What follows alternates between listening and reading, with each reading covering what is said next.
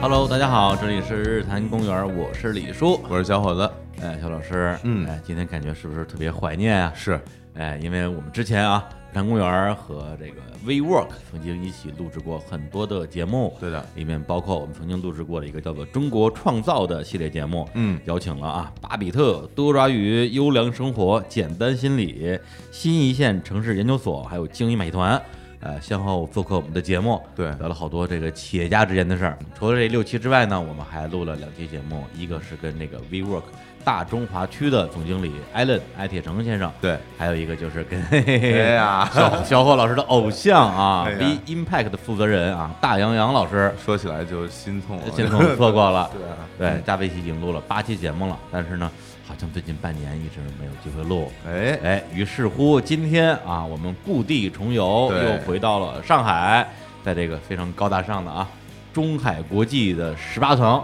大落地窗，啊哎又我们又回来了，啊哎，，刚是跟艾伦就是在这个会议室里录的。是哎，那坐在我们对面的人是谁呢？就是 WeWork 大中华区市场营销负责人艾玛。日坛的各位听众朋友们，大家好。哎哎呦， 这这个声音非常的叫什么圆润，对，然后然后 title 也也有点 大，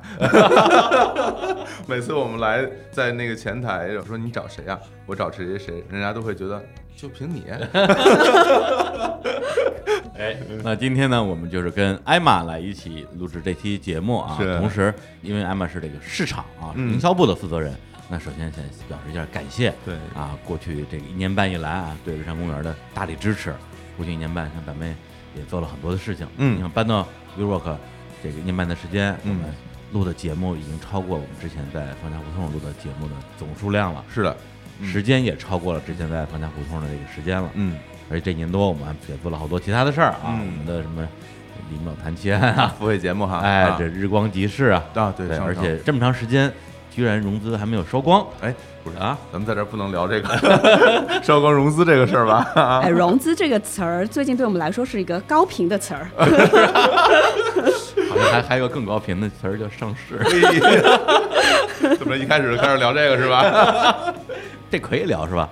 聊可以聊，啥都能聊。能聊能聊。行，那这个部分我们这个放到节目最后再聊。好呃，前面呢还是跟这个啊艾玛老师啊，我们一起来聊聊这个市场营销的事儿。先简单介绍一下我们今天的这个嘉宾的背景啊，厉害了啊！ 在 WeWork 之前，曾经服务于全球第一的化妆品集团欧莱雅将近十年，其中六年在中国负责大家非常耳熟能详的化妆品的品牌和这个市场营销。另外，三年多时间是在欧莱雅的法国巴黎总部负责整个亚太区十四个国家的欧莱雅的品牌营销。在欧莱雅之后呢，他还在另外一家知名的咨询公司和多个领域的五百强合作，帮各大公司解决创新难题。这些公司都是谁呢？比如说像希尔顿酒店、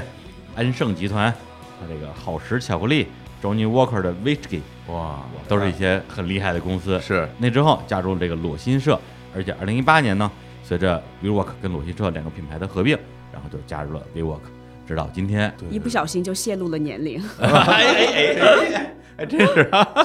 不是，这是资深业内人士，哎呀对，你一资深了，哎那感谢感谢。 对，但是啊，今天在正式聊这个市场营销之前啊我我我个人还是特别想聊点别 的，怎么又就是这个也不聊，那个也不聊，不是不是到底聊哪个啊？不，主要是他这个他这大学专业实在是有点哦，对对对对，这个让人太好奇了，这个太太有爆破性了，啊对这对个 对，太有爆破性了。对啊这个化学爆破专业，这是个什么专业？我 我先说一下这个这个专业的全名就叫爆破专业、是吗？呃它是这样的，它叫化学工程与工艺爆破方向。哦，是哪个学校有这么神奇的？我先是在浙大，然后呢，中间其实有一段时间是去了捷克的呃技术大学哦呃在布拉格，因为嗯那个学校呢也是这一门专业特别牛、特别的强。哎 呦，哦你得多喜欢那个爆破这件事儿啊！感觉对啊，各我种当深时造啊，没有，对当时觉得这个特别酷，是一个特别嗯酷的学科，嗯我这挺真酷真的有的兴趣。听着就酷，特别摇滚的一个东西。然后还有一个附加值，就是所有的朋友都对你特别友好，一旦知道你在学什么之后，嗯对，而且关键的就是说，一提一提到爆破实验，我们脑子里出现的第一个画面其实我不知道他是不是在历史上真的存在过。你说就是诺贝尔老师啊从一片爆破的废墟之中遍体鳞伤的走出哎来，呀说我的实验成功了。好像是小时候名人的故事，对嗯《名人的故事》里面有这种画 动画面。你还别说，我当时那个头发是自然卷的，哦嗯而且卷成呢跟那个嗯非洲人的那种发质啊差不多，爆炸特别头特别卷嗯哦啊大学毕业去面试的时候，啊人家一看我这专业，再看一下我说，您这头发是不是实验失败的结果？逗一下哈。不过我们好像平时在生活中见的比较多的嗯这个爆破，好像是那种炸楼吧？就比如说一个楼要拆掉，好像做一个定向爆破，砰的一下，然后它就塌掉了，好啊像。其实对都有大大小小的这个爆炸式的实验，我们啊都做。嗯我当时的同学其实现在大部分都是在化工厂啊哦之类的啊，做就这对个、口的工作。对口对。 哎呦， 对，那这爆破，其实我还是特好奇，比如说你要去爆炸的时候，在室内实验室，它一炸不就把屋给炸了 吗？不不会，这这这不会，这个绝对做好有那各种方面不的同控制。不同规模是吗？对对对，啊在实验室我们一般做的还是这个领域来说是偏非常小型规模的这个那实验，小型是多小啊？最后就嘣儿一 下， 放鞭炮是啊吗？就小到不至于对这个实验室本身有任何破坏性的作用。哎哦呀，哎，那你们学在上学的时候做这些实验，有没有发生过什么危险？小的危险那、比较难避免，多多少少嗯哦会有，但是呢，大的就是呃一般不会，因为还是非常需要注重这个嗯百分之一百的聚精会神的去做这些实验。啊没受过伤吧？ 没， 哎哎呀。呦，那很安全了，那安全，安嗯全不是主要这玩意儿一受伤可能就不是小伤，所以就不能受伤。还真是啊。对，嗯主要是觉得不安全的可能是我周边的同事跟那个朋友们，所以啊就嗯特别对你特别友好。 而且就我觉得这可能也是大家对于一个专业的一些这个偏见，哎，刻板印象，就是就算是学爆破专业的，也也不会随身带着炸药吧？对啊，没错，但你们两位如果什么时候需要的哦话，我也可以 那个 帮个忙。真的，你还会 吗？我有一些还隐约记得，啊哦比如说小一点的规模的，可能还可以帮你们做一个。哎，如果就是城市里边，嗯，能够随处买到的一些材料，让你去做点炸药出来，你应该是可以的，是吧？这个其实从理论上来说是可以的，哦，对，行，就越聊越危险了。警察叔叔 就是这个人，这个有点有点悬，这有这点节悬，这节目播出之后，我会不会有什么人身 安全？不可能有人这样想你是让别人不安全就的。是所以你说说这个微 w o r 这些人，对，你还记得咱们上回跟那艾伦聊啊，就是咱们微 w o r 这个大中华区的老板，嗯，你还记得他学什么专业的吗？无机非金属。哦，对对对对对，材料的对对对材料的对材对对料工厂对，所以我觉得当时可能面试的时候，然后艾伦一看说：“哎哎哎，这这专业跟我差不多呀。” 你这其实也属于偏材料方向，，对，是的，是吧？对，嗯，太牛了，所以呢，那之后相当于是你是在浙大学的爆破，后来去了捷中克的，对，中间去了布拉格，呃，捷克的首都。然后继续学爆破。对，就作为交换生，然后去那边呃，按照他们的方式去学哦啊那那边是研究生了还是也是本科的？本科，也是本的。科。对哎呀，还跑到捷克去搞爆破，对，那个学校呢，其实在这个领域是属于整个东欧甚至整个欧洲都是比较知名的。哦呃，然后呢，另外一个原因，其实我当时也是觉得说，可能很多当时的同学选择留学会去，比如说英国、美国、日本呐、嗯就是比较常见的一些选择。啊嗯，然后我就觉得说，这些国家可能以后有很多的机会去经历，哦我就特别想去一个就是对我来说有点神秘感，然后想去同时作为一个探索性的一个经嗯历，在那边生活一段时间。于是呢，就看看这个学校，再看看这个城市，就选了捷克的布拉格。 哦对，而且咱们这个年纪的人啊， 都是看着鼹鼠的故事长大 的，对对，捷克这国家肯定有好印象。没错，对那个时候的布拉格，因为现在嘛，布拉格哎已经成为这国际知名的，好像是数对一数二的旅游城市了。旅游城市对但你去的那个时候，他那们个时候、嗯哇，完全不一样，不一样连那哈个上海飞布拉格直飞的航班都没有。哦所以我当时是在法国的巴黎转机的。嗯嗯然后转机过程中还出现了一些嗯挺难忘的事情。啊，怎么了？对我当时是背着所有的行李，嗯啊、去布拉格，然后因为没有直飞嘛，所以就在巴黎转机。嗯结果呢，我到了巴黎之后，一下飞机，嗯，立马有两个特别高大的警察持枪的收走了我的护照，嗯然后说呢，麻烦你跟着我们走。哦然后他们就把我带进了一个机场里面需要输密码才能进去的一个小房间，然后发现特别恐怖，里面就是墙上有各个第三国家的语言，嗯有还哦带血，哇，哦那呃这然就是后传说中的小黑屋了，是吗？对，应该然后哦是我就特别诧异，我就问他们说发生什么事儿了。嗯，我就是在这边转机而已对啊，我当时法语也不行，他们的嗯也只说法语。然后后来我说能不能帮我找个翻译，嗯然后他们就找了一个机场的翻译过来。然后那位女士呢就跟我说，有太多第三国国家的人呢，嗯就是借着转机的名义非法滞留在了法国。哦于是呢，他们现在就出了这样的一个措施吧，嗯就是他得让你待在这个房间里面，等到你的下一个航班飞的时候，啊、哦送你去你的下一个航班，然后确保呢你就不会非法滞确保你留不会了。在转机的过程之中直接从机场溜出去。对，我觉得那个哦年代真的还是跟现在很不一样这，是哪年的事儿啊？应该是二零零零年刚出头的时候，哦，十几年前，嗯嗯，那你下一班的飞机其实要等多久呀？好像几个小时，具体我不记得了，哦但我当时特别生气，是呀，于是我就跟那个警察说：“我说我不知道你在这个机场看到的中国人是怎么样的，嗯但是我可以确保我不是你想象中的那种人。然后把我读书的证明啊，各方面都给他们看，嗯对说我是要合法去布拉格做交换生的，我是要去读书的。对，嗯呃，然后后来就好了很多，哦他们呢就没让我待在那个小黑屋里面，嗯但是他还是一路跟着我后面， 直到哦我都上机了，就透过窗户玻璃看到他们还在嗯哦还那个盯着地你哦面上还看在看着，对。哎呀，作为一个真的是普通的乘客或者你说游客也好，遭到这种待遇，那肯定是非常不愉快，甚至我觉得是非常过分的。嗯，对，当时真的特别气愤，啊呃然后那个当时还觉得说我这辈子不要再踏进法国的国土一步了。哦啊，结果没想到后来机缘巧合，嗯还在法国那个工作生活了好多年。哎，还真是啊，这就是当时你第一次走出国门，对而且是去国外上学，中间的一个小波折吧。对，对，那到了捷克之后，其实我很难想象在捷克上学嗯是种怎样的体验，因为你去玩儿嘛，随便逛逛啊，去布拉格广场上 去哎呀，瞎说了啊，去去找一 找，发现没有布拉格广没有布场。拉格广场，对，就是上学是一种怎样的体验呢？ 当时的布拉格呢，就也没什么中国人或者说东亚人去的。哦，最直接的感受就是在街上会有小孩子盯着你看，说。这人怎么头发、眼睛的颜色是这样的？因为他们啊真的不大见到、东亚人 种，还是爆炸头？啊对对对，包括在学校里也是特别的引人注目，国宝级的待遇，大家都觉得你特别的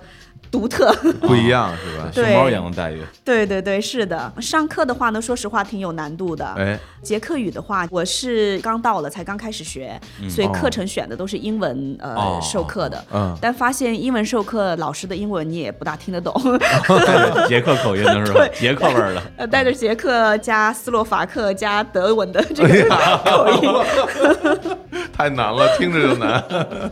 然后我记嗯得，就作为南方人吧，从小没大接触过雪啊，然后到了捷克呢，哎发现说，哎。十一月份有一天开始下雪，下雪了特别兴奋，哦因为是那种鹅毛大雪，哦嗯没见过，就觉得特别兴奋。哎结果发现一下下了好几 个月，我都没停过。这回够了。对，这堪比去哈尔滨上大学。哎呀， 对，那后来你那个捷克语有没有学会呢？我后来学了一部分啊，简单的买东西啊、打招呼啊，什么都是没问题的哦。嗯现在还记得一点点。 因为那个捷克语啊，因为它斯拉夫文字，嗯然后你对在走在大街上，因为那个年代其实还没有什么双语标识，嗯不会一点的话，嗯你完全看不懂那些店到底是干嘛的。对，就推边进去到底是买吃的的还是理发的，你都不太清楚，所以对对对对会一点对还是很有必要的。对，嗯它挺像俄罗斯语的，很多俄罗斯人过去都能听得懂。嗯啊我当时记得最清楚的就是每天坐地铁，嗯啊那个地铁里面重复说，请注意月台之间的距离，不要卡在门上的那句话，啊啊当时是记得最清晰的。啊就是捷克语。捷克语对，每天听，还会说吗？不记得了。 我应该随便编一个，对吗？对，而且小时候我真的印象中看过捷克的唯一的影视作品就是《鼹鼠的故事》，而鼹鼠它不说话，对，它不说捷克语，然后就就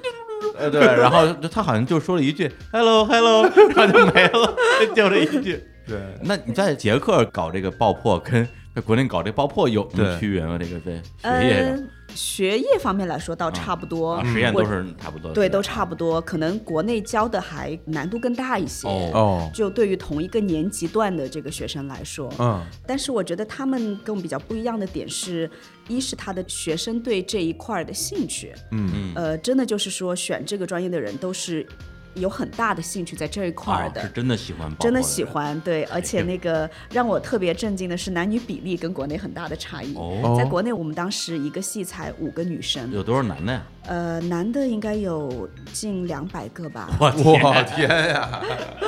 就跟那个什么外国语学校的那个男女比例应该是反一反。呃是， 在那边的话就比较平均一些，哎呦，就很多可能女生也觉得说，哎，为什么女生不能学理工科，对吧？嗯为什么女生不能做爆破这个专业？嗯，然后就非常的平均，这点我觉得是差异蛮大的。嗯，那上学之外呢，平时在那儿都玩儿什么呀？那时候啊，嗯，各种各样的体验，比如说在雪中去晨跑，哎呀，体力流的都是。捷克不是有好多好喝的啤酒吗？有没有对啊我我正好想说到这是个，吧啊啤酒比水便宜，哦而且特别好喝，是？吧？啊，对，然后那个喝啤酒就成了一个所有留学生经常聚会的一个，就是、呃很自然会去的一个地方。嗯，他们的那个啤酒杯就比我们这边要大很多。嗯，一般正常的一个很小个儿的女生都能够轻轻松松喝下两大杯的那一种。哇啊喝啤酒都特别厉害。我记得当时很多留学生说，从来不喝酒的，到了捷克发现因为啤酒比水便宜，哦然后就开始爱上了喝啤酒 和这件事为儿。为了解渴是 吗？为了捷克，为了解渴解渴，哎有钱够钱啊！对，还有很多，就比如说周末会去布拉格周边的一些地方，嗯，都挺震撼的。我记得印象最深的有个人骨教堂，那个整个教堂就是人的骨头啊、嗯呃哦砌成的。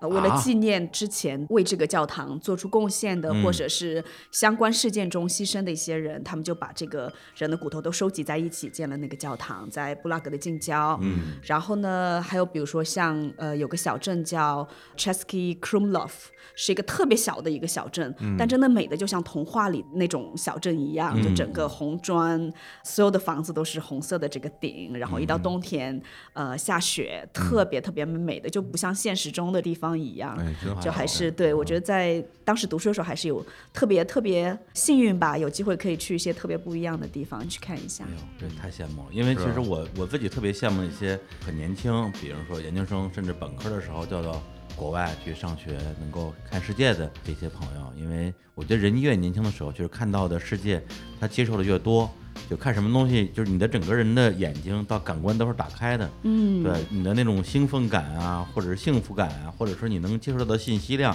比咱们真的是年纪再大一些去旅游干嘛的，是完没全不错，一样的。没错，对，完全是，包括这个也是留学生涯中的一部分吧，一部嗯分是学术上面学到的东西，另外一部分也是人生的经历看到的、感受到的东西。对，而且因为跟艾玛之前其实已经聊过几次，感觉她是很典型的那种就是世界公民的那种那种性格。对对对对对就对那你这性格，你是觉得说是因为很年轻的时候啊，就去国外交换留学那时候形成的，还是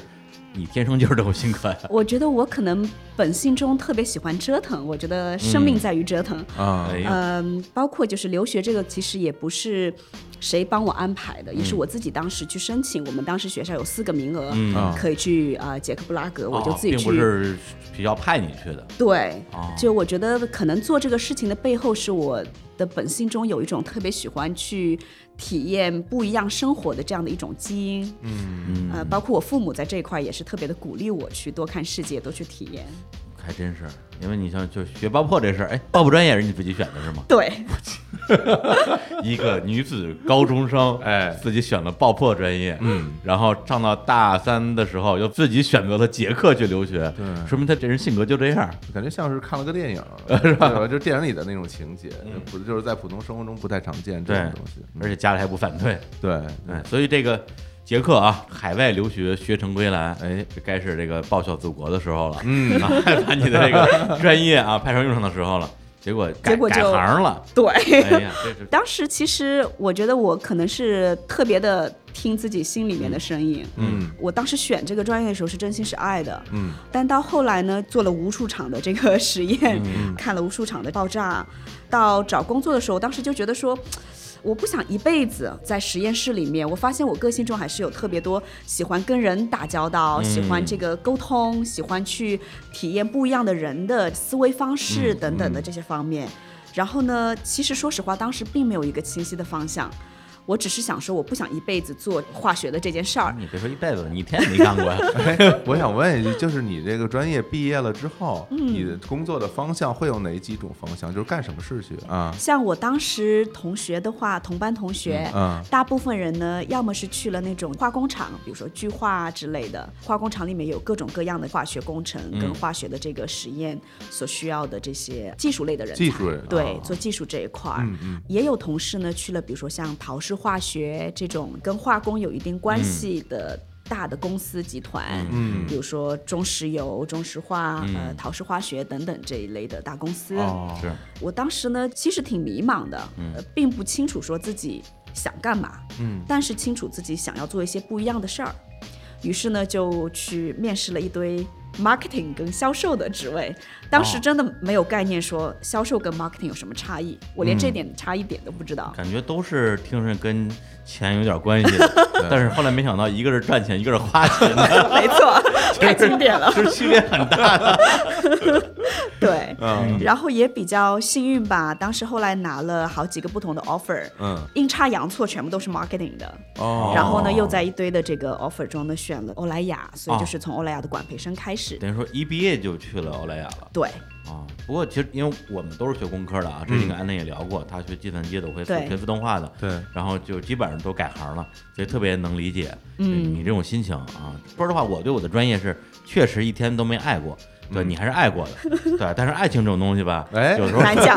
很难讲，很多时候说不爱就不爱了，那是 是吧？那对是对，啊可，以理解。嗯对而且他那些同学去那些公司的企业，你就想象一下，嗯我们学校那辅食专业毕业之后，基本上也去这种地儿，就好像我听上去特别不浪漫。对，就像我那些同学毕业都当了码农一样，然后现在有很多人已经秃了，就是 你没当码农，发量也有点儿我还好，我还好，我还好，我我的头发 还在啊，不是，是因为你梳了背头，哎，嫌少。嫌什么嫌？ 胡说， 呃然后所以就是直接毕业大改行啊，嗯去做了 marketing 的管培生。没错，我真的有点孤陋寡闻了，因为之前艾玛给我发那个资料的时候，我真的是人生第一次嗯，看到“管培生”这个词儿，这三个字儿连在一起，我说嘛叫对，管培生啊？真不知道，管培生它全称是管理培训生。在我们当时毕业那个年代呢，特别的火，有很多公司都第一次推出这个概念。那什么叫管培生呢？所谓的管培生，其实就是公司的重点栽培对象。比如说，你可能是 marketing 的职位部门职位的，对，但他会安排你在一年或两年的这个时间里面去体验多个部门的轮岗。哦那不目的是为了让你知道说一个大的公司它是怎么运营的，它的各个不同的部门之间如何的衔接，嗯以及其他的部门对你最后的部门职责的影响在哪里。哦，同时，也是一个挺好的机会。就比如说，我虽然是 marketing，但我的嗯第一个岗位其实是从销售开始做，而且是最基层的销嗯售，就是直接是在柜台，呃，我们当时化妆品嘛，啊直接就是柜台卖柜货的，柜台小妹，对我当时被派到的是那个上海古北家乐福，那个时候电商还没有啊，线下的这个家乐福，尤其是古北那家店是家乐福在上海最大的一家门店，嗯，然后古北又是很多外国人、日本、韩国等等的这些人聚集的一个区域，嗯，然后就真的是体验到是说你这个产品最终怎么卖到消费者手中的。非常辛苦，一天从早上站到晚上，一直站着，然后你要面对很多的顾客，嗯要去介绍产品，要去看他们怎么想、怎么看待。嗯当然，这些经历呢，最后都会帮到 marketing，就是当然说当然你要去知道说最后怎么卖出来的时候，你才知道说你怎么样去跟消费者沟通。要不然就变成纸上谈兵了嘛。对，所以管培生的那一年多还是两年的经历，其实特别好，他帮你安排了各个不同部门的这个轮岗，哦以及呢就是会有周期性的培训。呃，目的就是为了最快的时间内把这一批人呢培养成是新的一些职业经理人。哦，那等于说就是。呃，应该说入职一家大公司，并不是所有人都有机会成为管培生，对得从里边挑的是吧？比如说以欧莱雅为例，它是嗯在全国的各大高校，嗯都去招聘这个管培生。我们那一届应该是差不多二十几个、三十来个人的这个名额吧。嗯然后最后可能这些管培生就是来。特别好玩儿，有什哎么北大计算机系的、啊来做 PR 的，啊呃，有这个清华数学系来做运营的，就是很多人都是彻底 换了一个嗯哎方向，加入了这我家觉公司得。欧莱雅这公司它也挺逗的，就比如说你这种学爆破专业去做 marketing，他们为什么要你啊？就你你有思考过这个问题吗？对，其实我也想过，我觉得欧莱雅可能在各大公司中还是属于就是比较勇敢的啊公司。 哎，你要说什么勇敢、心态比较开放之类的，就是勇敢、那是勇敢者游戏这管培生，那简单讲哈、应该就是什么公司的重点培养对对象，象，对是吧对是公司管你的培训，哎对对管管培训，而且是他的培养的目标是要让你成为公司里面中层甚至更高层的对这种管理人员。 对，啊而且他招的时候，其实他不大看说你之前在学些什么。嗯，他更加看说这个人的潜力在有多大，他之后能做些什么，嗯这个是他重点会看的。哦，那他们看的还蛮准的，是吧？对吧？你看潜力，那其实是我说你有，你就有了，对吧？还是这样，我觉得那他还还有一套自己的评判标准。行，那这样我们先放首歌啊，好的因为到现为止啊，这个艾玛老师终于大学毕业了啊，然后开始做了进入这个 marketing 这个行业啊、工作了这样啊这样一个职业吧。嗯然后我们一会儿来聊聊这个 marketing 到底怎么妈啊。哎，怎么办？ 怎么说的好，说的好，对对啊。呃，放首歌，这首歌呢也是艾玛推荐的，非常有音乐品味啊。那是人布拉格留学音乐之都，布拉格文化、音乐、艺术都都超厉害的啊、但是他为什么给我推了一个法国歌 啊？这个对我本来想推一首捷克当地的这个歌曲，嗯后来发现整个最受欢迎的捷克歌曲全部都是交响 乐，哎莫扎特什么的。 就不能叫歌了，对都是对作品。对，然后又想说，正好有这段中间法国转机的经历，以及后期呃在法国生活的这一段故事，嗯嗯于是呢就给大家推了一一首法语的歌。哎呀哎，您您得念名 字了。我这不， 你看我呀、来吧李叔别闹 了。呃那个艾玛念一下。对，一首法语歌叫《Encore une fois》，呃，是有点年代了，哦但是特别经典。嗯哎呀，真好听。真好听，啊真的很好听。不是，再再念一遍。 Encore une fois 是一个特别知名的法国的女歌手叫 Elaine，是她唱的。哎啊哎，呀，听一下，听歌，听歌，听歌。好，的，嗯，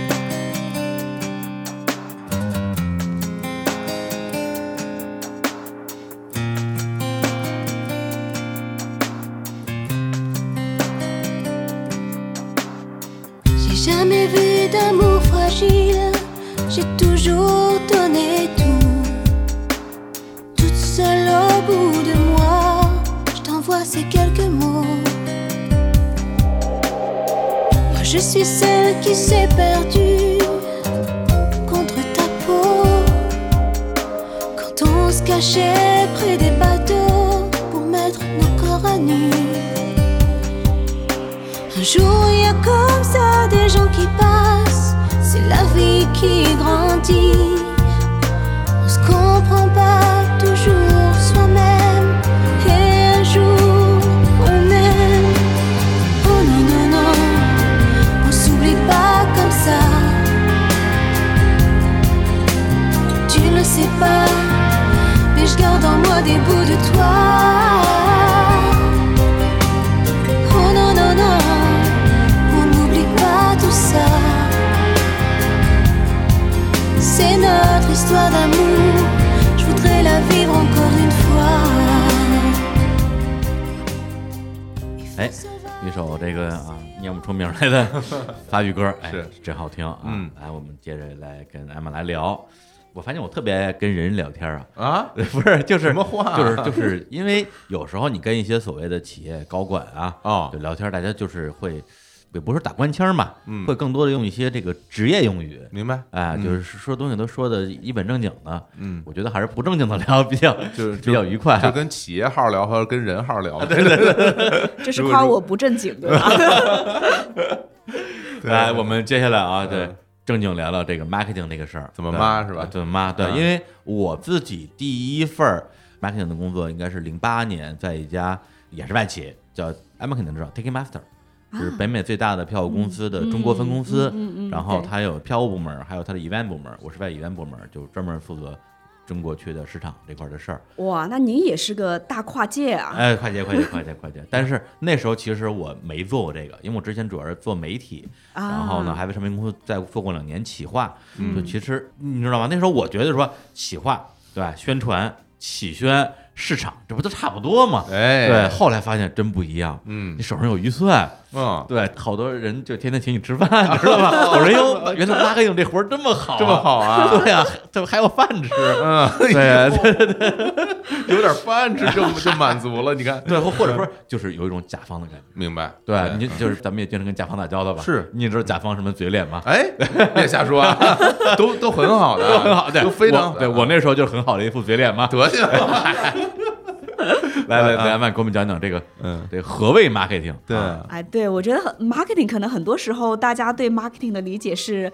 特别能说会道，呃，嗯坑蒙拐骗， 怎么样能把东西卖出去，就怎么样帮忙去，呃，嗯做这个营销。嗯，呃，我觉得可能这其中也有一部分的这个是对的，是真的。我嗯觉得 marketing 可能对于不同的行业来说特别不一样。对那这对个对等会儿我们可以再去是深度去讲。就都叫市场部，在不同的公司干的完全是不一样完的事儿全。不一样，对，哦就举个例子来说，可能在 FMCG 快速消费品这个领域来说，嗯嗯那 marketing 可能它更多的做的一件事儿就是，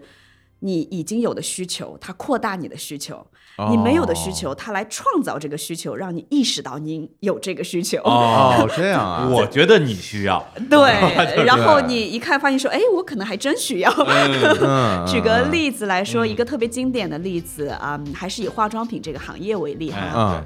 你们男生我不知道是不是同样的，现在到了三部曲的这个步骤，哦，什么叫三就部曲？是比如说早上晚上洗脸，第一步洗面奶，第二步爽肤水，第三步抹个油膏霜类的，对，哦有吗？有有有，几有你们俩我你们俩几步我这两步吧，水我好像不太啊常？摸第一步、第三步对对啊，对啊对，一三您呢我再加个眼霜。哎呦，哎，真不 错的，四步四啊哎 步，我瞅瞅，哎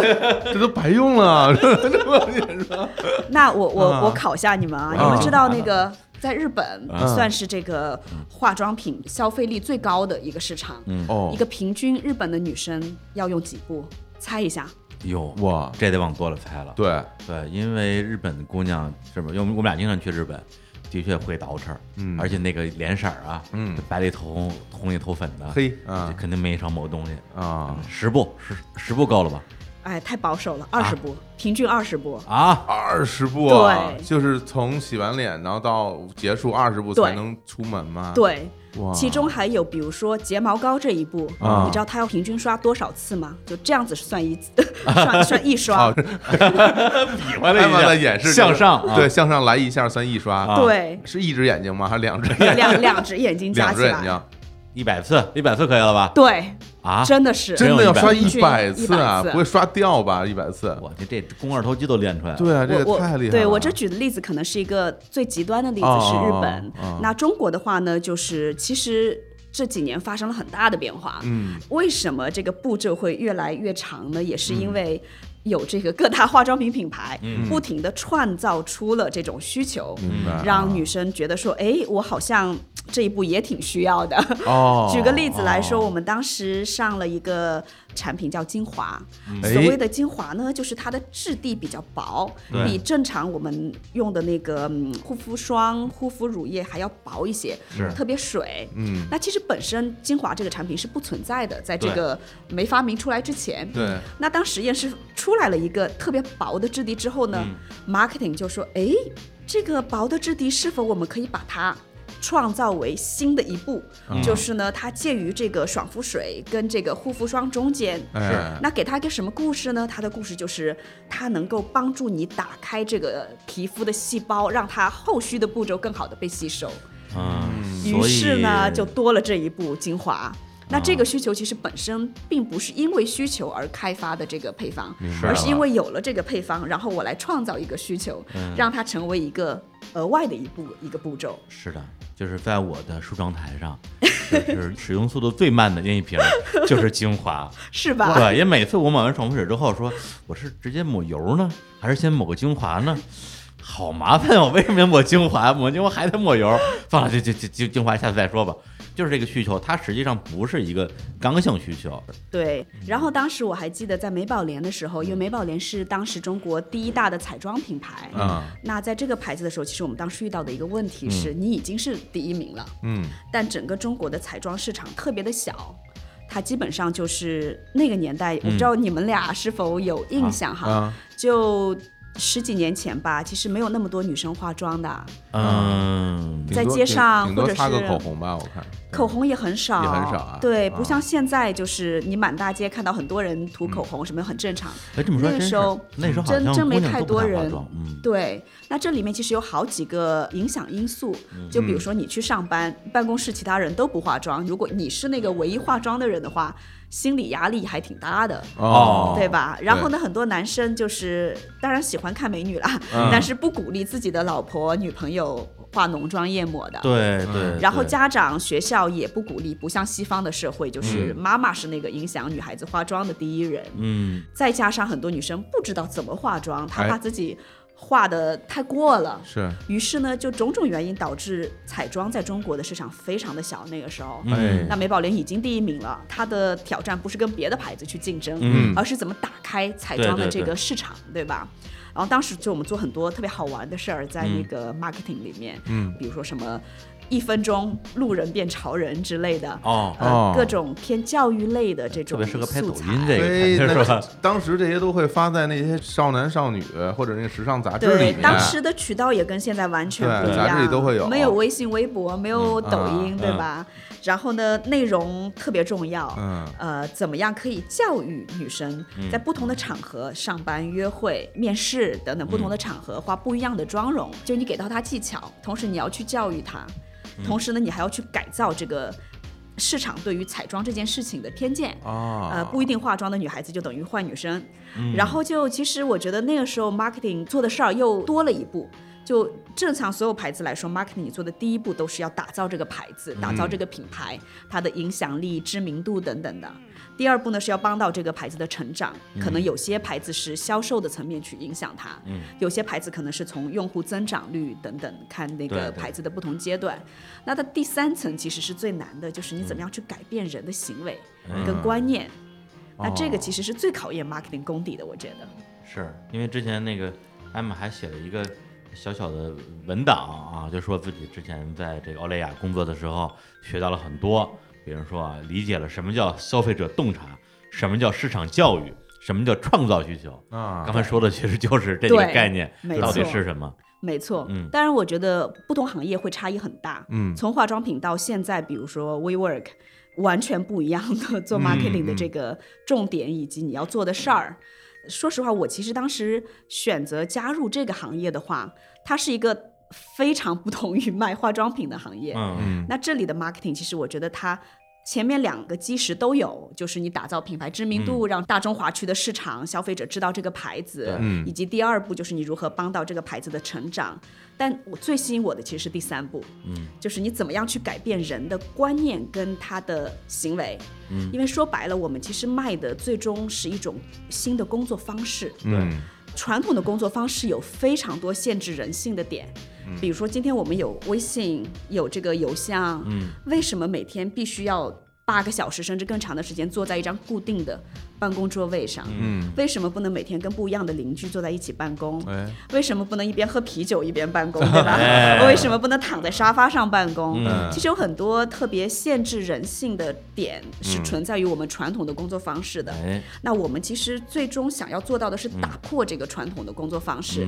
给到大家一种更加人性化、更加有创造力、更加能够发挥人的这个潜能，从而提升工作效率的嗯工作方式。哎，你看，说着说着就又开始，真是又开始洗脑了。啊，就感觉我真能说啊。而且不是说最后再到 WeWork 吗？对你看，说着说着就开始安 利了。我刚刚在听他讲那化妆品那段的时候，我就回忆我当时看过那些杂志，然后它里面经常会说什么，就像你说的那种，教你如何快速化一个妆，对然后教你如何面部分割、画眼线。那你还看？这个呢？因为很多就包括连那种歌曲的那种啊杂志里当代歌坛面是吧都会有这种玩意嗯儿，哦，感觉都是你们搞的啊，不是人家杂志社自己弄的， 是啊，我原来如此。我们当时啊对做很多教育类的啊市场部的一些活动，当时上男士的时候才是我觉得最好玩的。哦，嗯因为当时中国的男生还处在用肥皂洗脸的阶段，对啊不像李叔现在四部曲。对，你都你都精华 了，小黑瓶儿、小棕瓶儿，我我好厉害，真的就是一块肥皂搞定，啊， 差不多，就对一块肥皂搞定一切。一真的对是就洗澡也是他，真的是洗脚也是他，哎呀，哎呀，可不是吗？天哪！ 到现在你说有精华、哎眼霜，有些男生还敷面膜，嗯对哎吧，？对对对，哎，我觉得这个我我还的确有过亲身的体验，就是我被这种教育嗯教育了，就是剃须产品，对然后它会有那种须后水。但是，比如说像我之前刮胡子，然后我哪知道还要拍什么什么须后水啊？对但是电视广告人家那、哦哎那特别纯爷们儿哈，然后刮完之后，然后拿个须后水啪啪啪啪在脸上拍， 哎，我觉得这玩意儿真酷，然后我也想买一个。嗯后来我就买了一个嘛，然后我也刮，然后我也拍。但因为其实我那时候会刮胡子时间不长，就是手艺还没有那么好。哦刮啊有时候有时候会刮破一点，对然后那个蓄口水里面有酒精呢，知道吗？哎就拍到脸上以后，我的好疼， 但也不能说是吧？咬牙坚持，花钱买的，啊对真男人， 真男人，所以那时候没错他们就开始对我们男人下手，就是啊 不不敢放过我们啊兜里的钱。嗯，哎，还真是的。而且男士的产品有一个特殊性啊，啊嗯女人的东西呢，就是他买的人跟用的人是统一的。啊，但男士的护肤品其实很多时候是买的是女朋友或妈妈或者是老婆，哦用的是男士本人。哦还真所以是呢，啊你的这个沟通对象，其实你要影响同时这两拨人。对，哎有道理。哇，你要让厉害这个了嗯使用者喜欢这个产品，同时你要让购买者愿意买这个产品，选择这个产品，啊，就是这个使用的人跟做决策的人啊。不一样。不一定是一拨人。对，对，他们把这事儿想得真 明白，然后到底是谁的口袋里谁的钱，从哪里拿， 琢磨得很谁清谁楚伸。的手？那当时你们是怎么样去欺骗我们的？ 我们的男性同胞男性哎，嗯男性同胞那么聪明，也不能欺骗不了， 嗯要也不用能叫欺骗，是忽 悠。就是要让你们意识到有这个需求，嗯最后这个需求能带给你一个更加帅气、更加有吸引力、更加有魅力的，嗯这样的一个个人的仪表跟形象。嗯，嗯然后呢，同时对购买的人来说，因为不一定是男生嘛，嗯可能是女朋友，可能是老婆，可能是妈妈，嗯呃，要让他觉得说这个东西性价比高，物超所值，是所有同类产品中最值得选的。哦，然后找代言人，当然也得是男女通杀啊之类的。哎呦，也就是对于男性用户来讲的话，重点是讲这个东西的功效，对，它能帮你，比如提升自己，然后对这个实际购买的人告诉他们这东西值， 对就是两套话术。就你看啊，就是一般女性用的这种化妆品，它更多去宣传点就在于说什么美白啊，然后那种抗衰老啊，然后各方面的。但男性的，你发现没？啊基本上所有的啊就是宣传都是控油，控 油，就是是 就男性控油有有多保湿油？我们我们到底身上有多少油？到底有多油腻？ 对，，而且像我这种这种干性皮肤嘛啊，我一控完油以后，脸就没法要 了， 干的不得一脸上了，干的不得了啊！您对刚刚提到那个对嗯剃须刀，嗯其实我后来在那个咨询公司工作的时候，有一个项目是跟那个飞利浦的剃须刀合作的，哦哦哦特别好玩儿。我们当嗯时去了中国各大这个从一线城市下沉到这个四五线城市，嗯去看男士使用剃须刀、购买剃须刀的这个过程。是电其实动很剃须刀了，呃，电动、手动都有，啊都有哈。啊当时的这个项目是针对就是男人人生中的第一款剃须刀，哦我们该如何去设计它，也是一样的。发现购买的一般都不是男生本人，因嗯为第一个剃须刀一般起始于高中时期吧，对差对不多，对对，一般都是父母送给儿子的礼物。是嗯的，最后你跟他的父母聊，发现只有这两者其实是非常不一样的。嗯但你要去推广一款就是适合人生第一款的剃须嗯刀的时候，你既得非常了解中国那个年纪的男生他的皮肤啊、毛发、啊、等嗯等方面的这个特殊需求，因为真的跟西方非常不一 样。是的，是呃，还得了解就是父母是怎么做决策的，他嗯怎么去选择购买。对，非常像，我觉得这个跟那个刚刚我们所说到的对男士护肤品，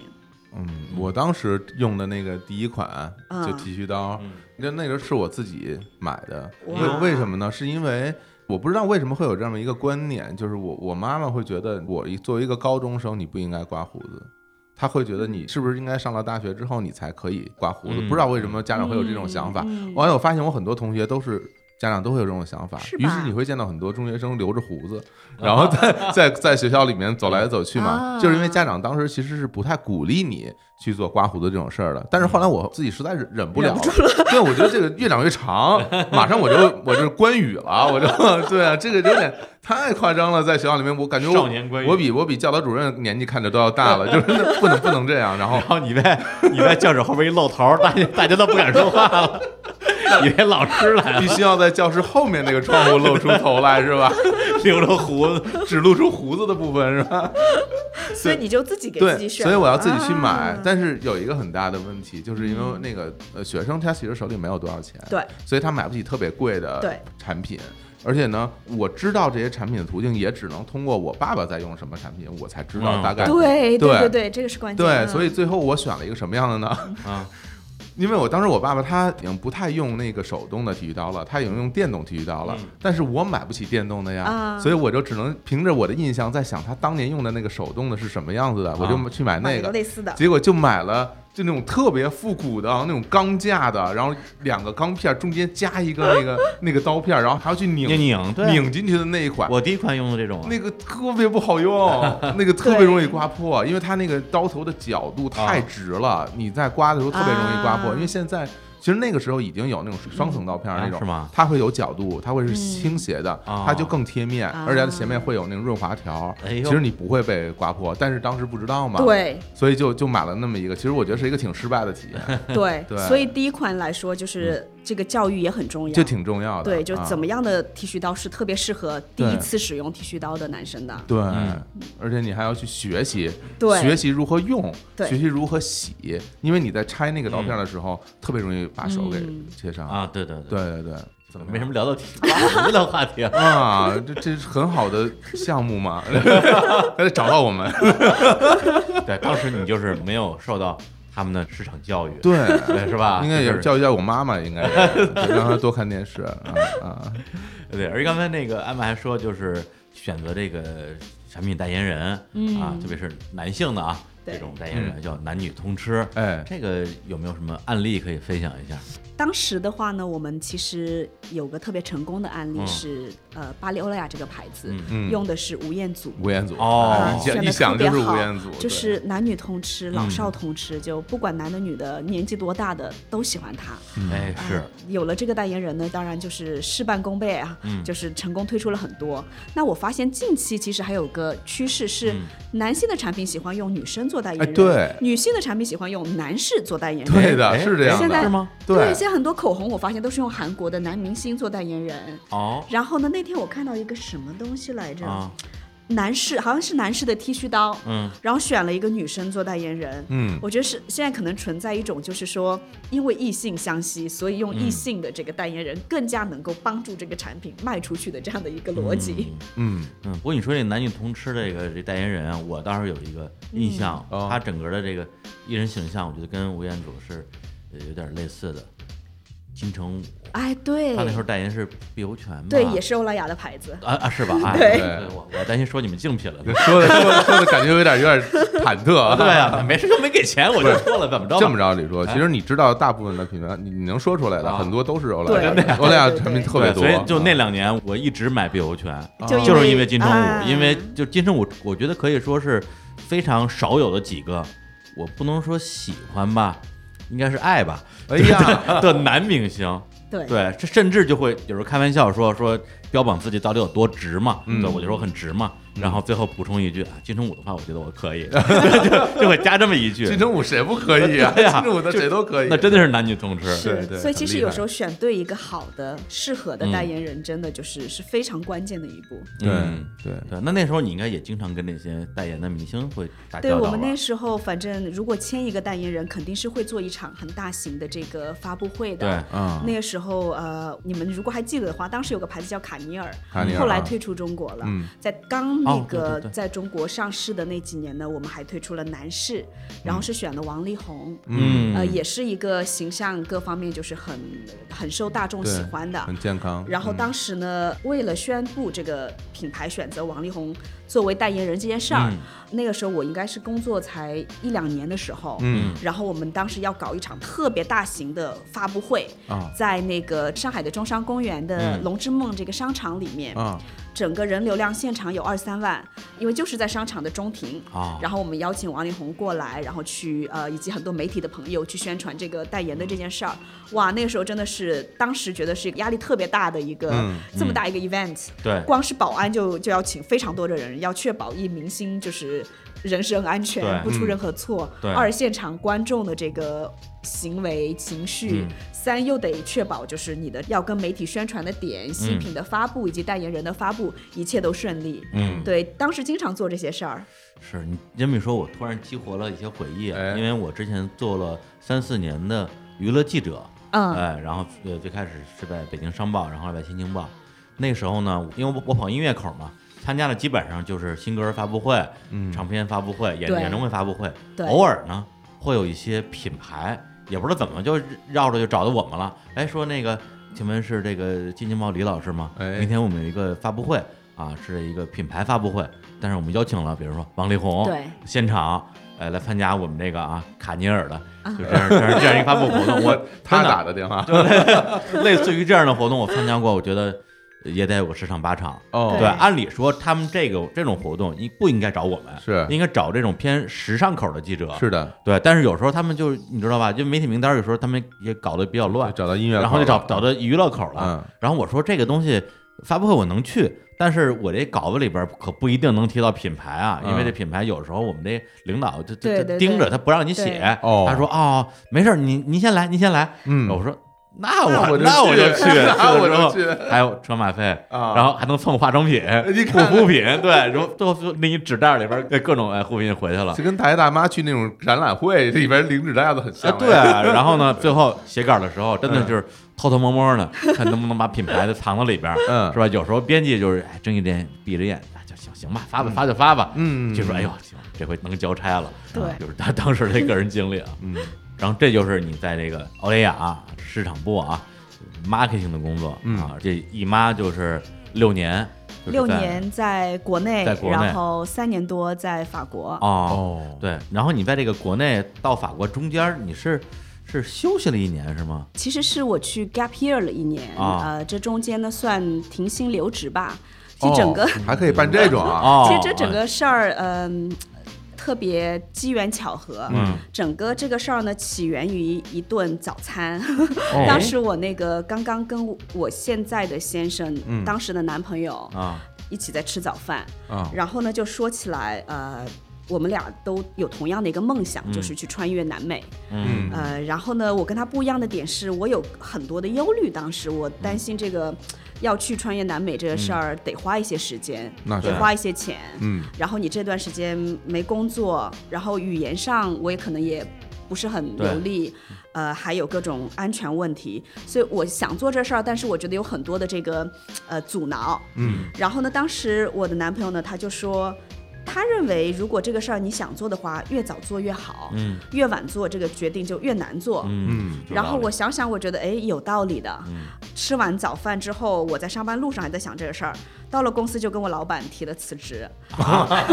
别提了辞职上来了之，对后老娘不干了，对是老吧？娘去南美洲对啊看海，干啥呀？也也不是，我当时就想说，那可能我我我只能够辞职嘛，嗯因啊对为中对间对时间挺长因为你跟的。老板说我要休年假啊，对我要去南美洲 gap 一下，对这感觉有点儿有点说儿不过去啊无理。对，理由对有点那什么。啊结果呢，我老板就问我说你要去干嘛？我就嗯跟他说了这个想啊法，嗯他就特别好，我也特别意外，嗯他就说那你不需要辞职呀，他说如果你真的特别想做这事儿，嗯我们帮你就是停薪留职，嗯哎呀然后你穿越完了，我们再回来看下一步，哎， 然后特别感动，当这是这时什么呀？啊，就是因为是人才啊这老板不舍得放，对不对？嗯对，我觉得这是一方面儿啊一也可方面儿的能话，就是是我觉得艾玛也也领情。嗯对，当年我从《天津晚报》的时候，我也是这么说的。啊对 然后对对对领导对对对领导也这么说了，说哎你不一定要辞职哎，你要你要去玩儿你就玩儿，玩完回来接着上班就好了。嗯，我说我不辞职，我玩的不开心， 我就想辞了职，我我玩的痛快， 不知好 歹。真 的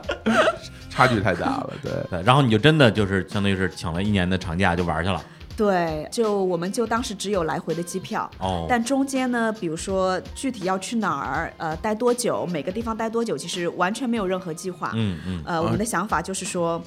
先过去再说。这来回机票是去哪儿的机票啊呃？，我们是先呢，从我们在上海就是嗯把所有的家当都送人，能送人的送人。啊就我呃天，不打不是算房回来了子是房子吧？不要了也也不是，不我过了们这我们这这就想比较怎么讲，一身轻的去穿越南美。那段时间，我们的家就是真的是只有两个背包，就是我们所有的家当。哇，哇，呃，然厉害了后我们是从意大利出发，因为我我先生他是意大利人，哎我们先去了他家里，就是跟他父母啊啊，呃，道个别吧。 不是怎么 搞，怎么怎么搞得这么这么悲壮呀？家也不要 了，然后还要还去要个我别要个别，没有，一方面是道个别，难另外没一有方面那么 是危险吗？ 就是，但我觉得南美就是，特别是那个时 候，嗯给大家感觉可能的确挺神秘的，嗯，挺不安全的。那那那阿根廷说意大利语呢？没有，一方面是道个别，另外一方面也是中国也没直飞 的那个嗯航班嗯，正好我啊们就说那去那边，呃，中间就算个过渡，然后从意大利飞。嗯啊然后呢，就从意大利第一站是飞巴西的里约热内卢，啊嗯然后呢，也有还有一张是从里约热内卢飞回来的机票。哦哦，就哦就这样就这两张机票，对，就哦这样两张机票，呃，中间没有任何的这个计划。嗯呃，然后我们当时想法也很简单，就是想跟当地人一样，体验当地人的生活吧，哎学学 tango，学学西班牙语，然后如果喜欢一个地方呢，就多待一会儿；对，不喜欢呢，就继续往前看看下一步往哪里走。太羡慕了。呃真，酷，当时其实我们刚领了证，也没办婚礼，就无意中这段穿越南美就成了我们的一个很长、很艰辛的蜜月。密我喜年了吧？这个对啊，太密了，哈尼叶尔，嗯我我现在想想，觉得挺其实挺危险的。哦，当时没想过，因为你跟一个人就是说正常的生活，嗯跟你跟他一年 gap year 没有任何其他的朋友、其他的事情，两个人是二十四小时，嗯，每天在一起，每天要面对无数的决策要一起去做还，对真是是跟正常的生活非常不一样说的。分手就分手了，真的说对，没准就分手了。真的，分手这把还扔到巴西了，这个啊 在巴西分手了，巴西分手，这可怎么办分呀？开旅行 了。对，嗯然后一路上就是有很开心的时刻，也有经常吵架的时刻，啊就是两个人想法不一致，对啊、完全不能统一的时候，对啊，当时就想说，哎呀，会不会这个 gap year 没结束又离婚 了？你们对俩啊呃你们俩吵架是用中文吵还是意大利语吵？哎，这个嗯问的问题特别好。嗯我们俩呢，一般平时说中文比较多，因为哎我哦先生他中文很好，啊哦，但是一旦吵架，啊两个人呢就会很自觉的转成英文，因为比较公平一些。 说说中文我就赢了，我就吵赢了；说意大利语肯定他赢。哎呀，这真是还有奥林匹克的精神，你看 对，必须得公平。公公正公平还对啊，而且本身就是去那种异国他乡玩儿，嗯就两个人就很容易有一些这个观点上的分歧。对然后他对而且还是个外国人，哎，怎么怎么怎么说呢？怎么这么说呢？ 但是但是因为艾玛是温州人，哎温州人好像跟意大利还是有有有点千丝万缕挺像的一家人，一家 人，一家人，一家人，一家人跑这儿避黑来了，你知道吗？意大利皮鞋做不对，不不，不要老这么瞎说啊，就这个好好说，好好这说。这个梗温州人都懂。啊对，还什么什么那帮法国人把我们扣在，谁要去你们这儿啊？你们这儿的款式都不行，你知道吗？ 我们我们是要去意大我利们要的，去米兰，你知道吗？实际上实际上去布拉格，实际上布拉格。对，意大利温温州人特别多。哎对对对对， OK OK，好好聊，好 好接着聊聊。。哎呃，那最后你们都去了哪些国家？最后呃，，我们当时其实比较集中在南美，嗯从那个巴西开始，嗯嗯里约热内卢一路往南，啊，到了那个中间有个特别大的原始丛林，嗯嗯，亚马呃，逊叫潘塔纳尔，在巴西的，特别巴西适合看各种野生动野生动物物。啊呃，然后呢，一路往下，瀑布那个叫不知道中文怎么讲，Foz de Iguaçu，在那个巴西跟阿根廷的伊瓜伊瓜苏大伊瀑布瓜瓜苏苏，对对对，伊瀑布啊瓜苏大瀑特布别，厉害。呃，穿过巴西边境到了呃那个伊阿根廷。阿根廷然后呢，阿根廷在首都布宜诺斯艾利斯待了一段时间，嗯呃，体验了一下这个都市生活。哎 呃，体验完之后呢，就跳探戈，呃，对，结果这个一体验完，后期就是遥遥无期的非常长的这原始冰川的区域，Patagonia，呃，嗯整个就是那个在巴塔哥尼亚，啊，谢谢，感 谢，感谢李叔，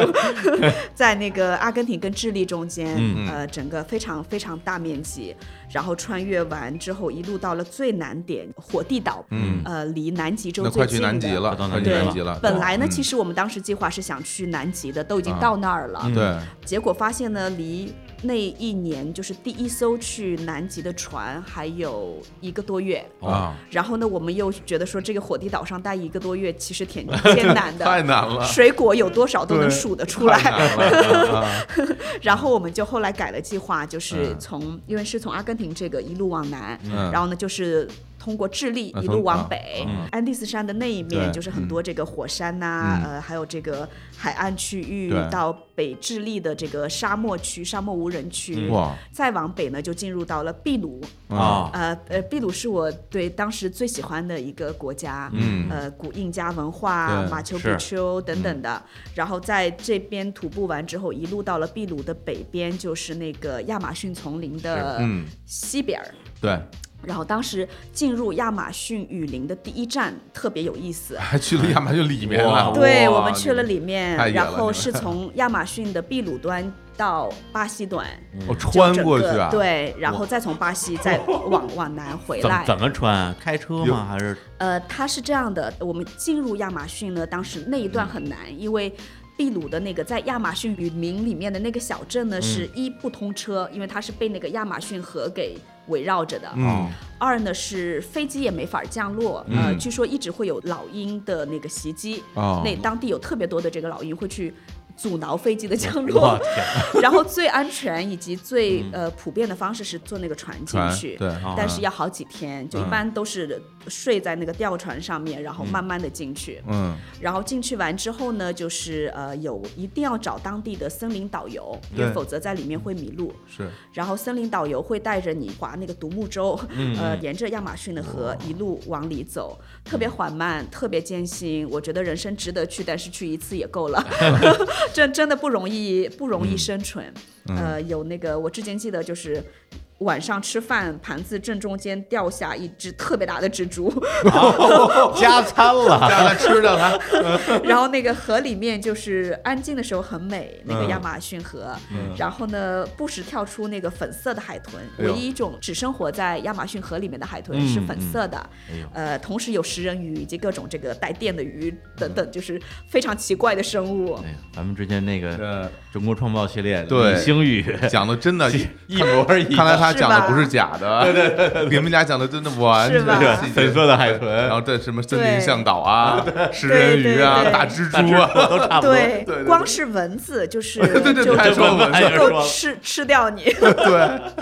他说他这蚊子多到最后也无所谓了，对要蒙着脑袋睡觉。对对对对，长长袖长裤，然后每天吃很多那个大蒜，还是完全没有办法啊抵挡。 吃大蒜是为了喷熏蚊子是吗？对对对， 他们我这么臭就不要熏我就行了吧？ 哈，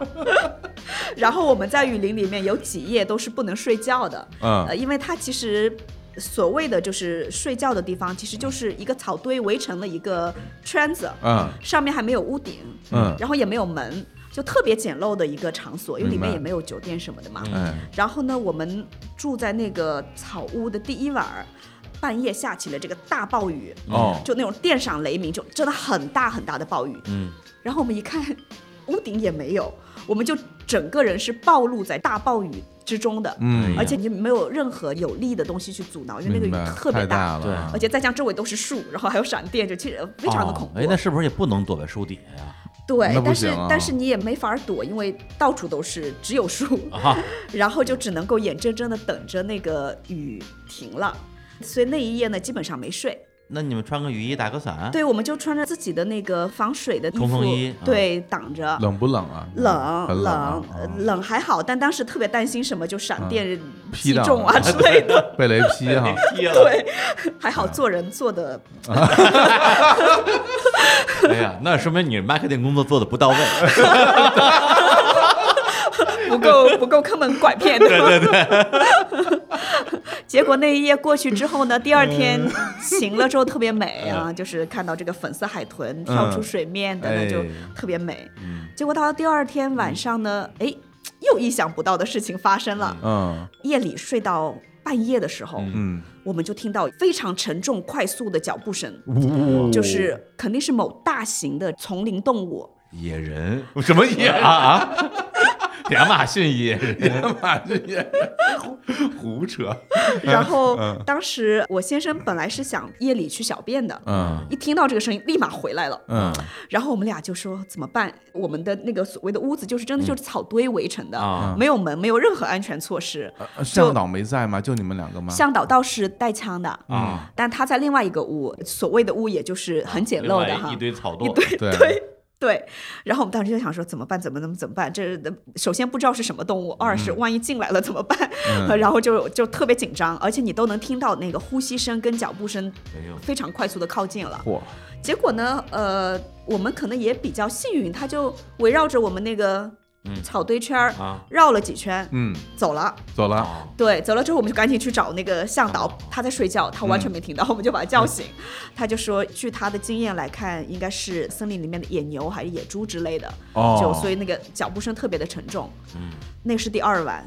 然后第三晚呢还？有啊，对，就连续好几晚都发生完全意想不到的事哦情，连续几晚都不能睡觉。啊后来想想，觉得这些经历都挺好玩嗯的，但当时其实特别的心力憔悴。 哇，野野牛如果是野牛的话，其实挺危险的，是吗野牛是有主动攻击性的啊对，我它以为会。野猪比较危险，野猪也也危险，野牛更危险。野牛主动攻击性非常强，啊真的呀嗯嗯嗯，就很厉没害。事，我们向导带着枪呢，对对对，对，就就就加餐了如。果他能醒过来的 话，他他还睡着呢，他你看也心真大。我现在脑里画面其实是什么画面？我总觉得你们一帮人就睡在那种类似于给猫住的那种很大的那种。哎，差不猫抓多，板的那种盘子里，是 吗？就是因为因为你说这只有个草垛嘛，对吧啊差不多，真的条是件还吧没那么好。还没还不如猫住猫的 都不如。对，哎嗯然后那你这按理说玩一年啊，什么雨林也穿越了啊，这这瀑布也也看了，这蚊子也咬了，嗯，就就是应该就回国是吧？上班儿啊，对，停薪留职差不多了吧？差不多得了。对对对就后来怎么又去了法国呢？对，当时原计划确实是 gap year 结束之后回国工作的，对，嗯结果没想到的是，其实是在雨林里面的时候，呃，发生了一些改变。嗯，进了雨林的第一站不是那个小镇吗？嗯，整个小镇就一部座机。 哦，然后我到那个小镇，发现说，哎，有好几封私人邮件，看到是一个欧莱雅的法国总部的 HR 在找我，嗯然后我手机也没信号，然后就给了他那个小镇的唯一的座机号码，嗯，他打过来接电话的人连西班牙语都不说，说雨雨林里面的 方言的，然后他就说。艾玛，你在哪儿啊？嗯 我就跟他说了我在雨林里面的这个 Equidos 小镇。嗯，然后呢，他说他知道我在 gap year，那也有一个机会，就是说等我 gap year 之后，嗯呃，是在法国的总部欧莱雅的总部做总部的 marketing 的一个哦工作。你说为什么一个人在停薪留职的期间还能收到这种工作邀约啊就呀？走的时候不让走，对走了玩儿的时候玩一还是半儿啊，你要不然还给你你来升法还国给你升职了，就是啊为什么呀？是去巴黎吗？还是去哪儿？对，，去巴黎。啊哎呀，你看看，啊，对真是，还是还是去巴黎那比较你好同意了吗？我我当时第一个问题就是说，我说嗯我法语非常基础性，不确定我的法语能不能在法国工作。啊，他说没问题，这里所有人都能说英文，嗯我就特别天真的相信 了，然后就接受了这个、啊这个工作。哦， 哎呀，对，然后到那儿就负责整个亚太地区的 marketing，对，负责这个亚太地区十四个国家的品牌开发、啊产品开发这一块的工作。对，那等于说你就相当于是 gap 之后直接就奔法国去了，然后一待就是三年多。对，哎，怎么样？对他们他们那儿英英语好吗哎，？到了第一天发现被骗了，这个 从那个拿到的电脑键盘到收到的邮件， 再到这个开会，发现百分之一百全法语。哦开会可能还好，一开始大家都会说一两句英文，嗯然后只要有一个人开始说法文呢，全体转向法语。哦然后我当时也是团队中，呃，第一个团队还好，有另外的一两个中国人。嗯哦到了后来第二个团队呢，就是除了我之外，全部都是法国人，哦所以就是从开会到吃饭到八卦，一切都 是法文。哎我天，那这得从头学了这个。对，啊，行，刚才这个也 gap 了一下啊。哎你说咱们想聊点 marketing 怎么这么难？就是啊聊着聊着又又开始玩了，还是出去玩儿，别 对，还还出去玩的。我们也爱听，大家也爱对，听。咱那时候我们刚才也 gap 了一段。哎好 gap 所以一段现那在终于这个回归本职工作，对对吧？对，开回头始之工前作我们了。再再再再来放首歌啊。好的，放一首这个也是艾玛推荐的一首，这这又是一什么歌啊？ 呃，Despacito 是一首西班牙语的歌，我想说可能比 较、哦又改西语 了，有西语了，还是不会念。比较配合咱们南美的这 段。南美之行，嗯对，行，那我们来听一下这首歌。哦好。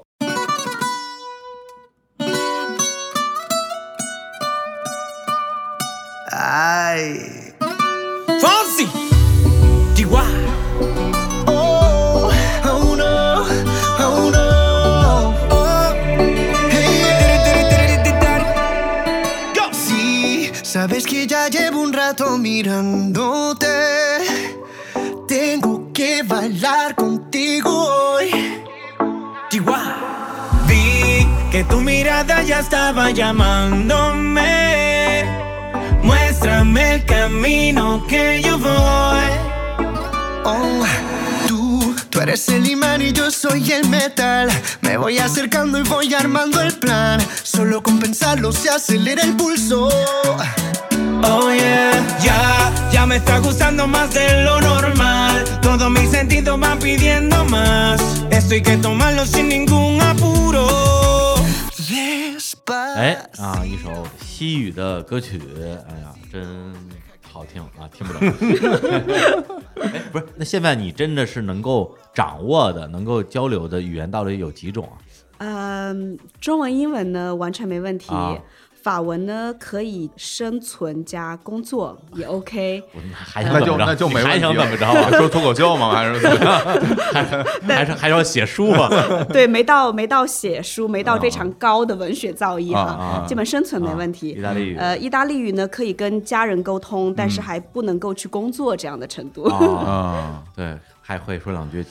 捷克语， 对，然后西班牙语能听懂，不大说，因为跟意大利语其实很像。啊，听懂就很厉害了， 太厉害了就对，去那个南美洲，包括比如去墨西哥玩儿什么的，嗯就很方便 了。对嗯我一直觉得拉丁语就像法语、西班牙语、意大利语都特别接近，就对嗯像上海人听苏州人讲话、听杭州人讲话差不多。哦是我，我因为我前段时间不是去墨西哥嘛，对然后英姐跟我说，如果说你。呃除了英语之外啊，嗯，要学第二的这个外语，一定学西班牙语，西班牙语对因为能去好多国家，对特别有用。， 对，是的，哎呀，行，那咱们接着来聊这个法国的生活啊，这个一下就都总公司了，在那边的工作的内容到底是什么呀？跟国内有什么变化吗？其实都属嗯于 marketing 的这个不同的对分支，但是有一些不一样的点是在中国，你可能是打造这个牌子，嗯呃，是如何在中国这个市场去推广它。 啊，那在法国呢，更多的是前期的部分，就你怎么样开发这个品牌，开发这个产品，对的产品，你要给它对的沟通的方式，奠定整个品牌的形象跟基调。嗯，然后呢，同时要让它在这亚太区十四个国家能够有一个对的本土化的一个形象去发展。嗯，举个例子来说哈。不好意思，我一直在举这个女生的这个这个 没关系例子了，你们可哎能哎男生没有太大的感觉。啊，就有就我们都有有，我我都是老姐姐，女孩子我们都懂啊，对啊，就举彩妆为例，口啊红，口红其实亚洲十四个国家的需求是非常不一样的。嗯日本、韩国的女生喜欢的是裸妆的效果，要那种化了妆等于没化妆的。嗯，印度、呃、泰国要的颜色你可能都不敢想象，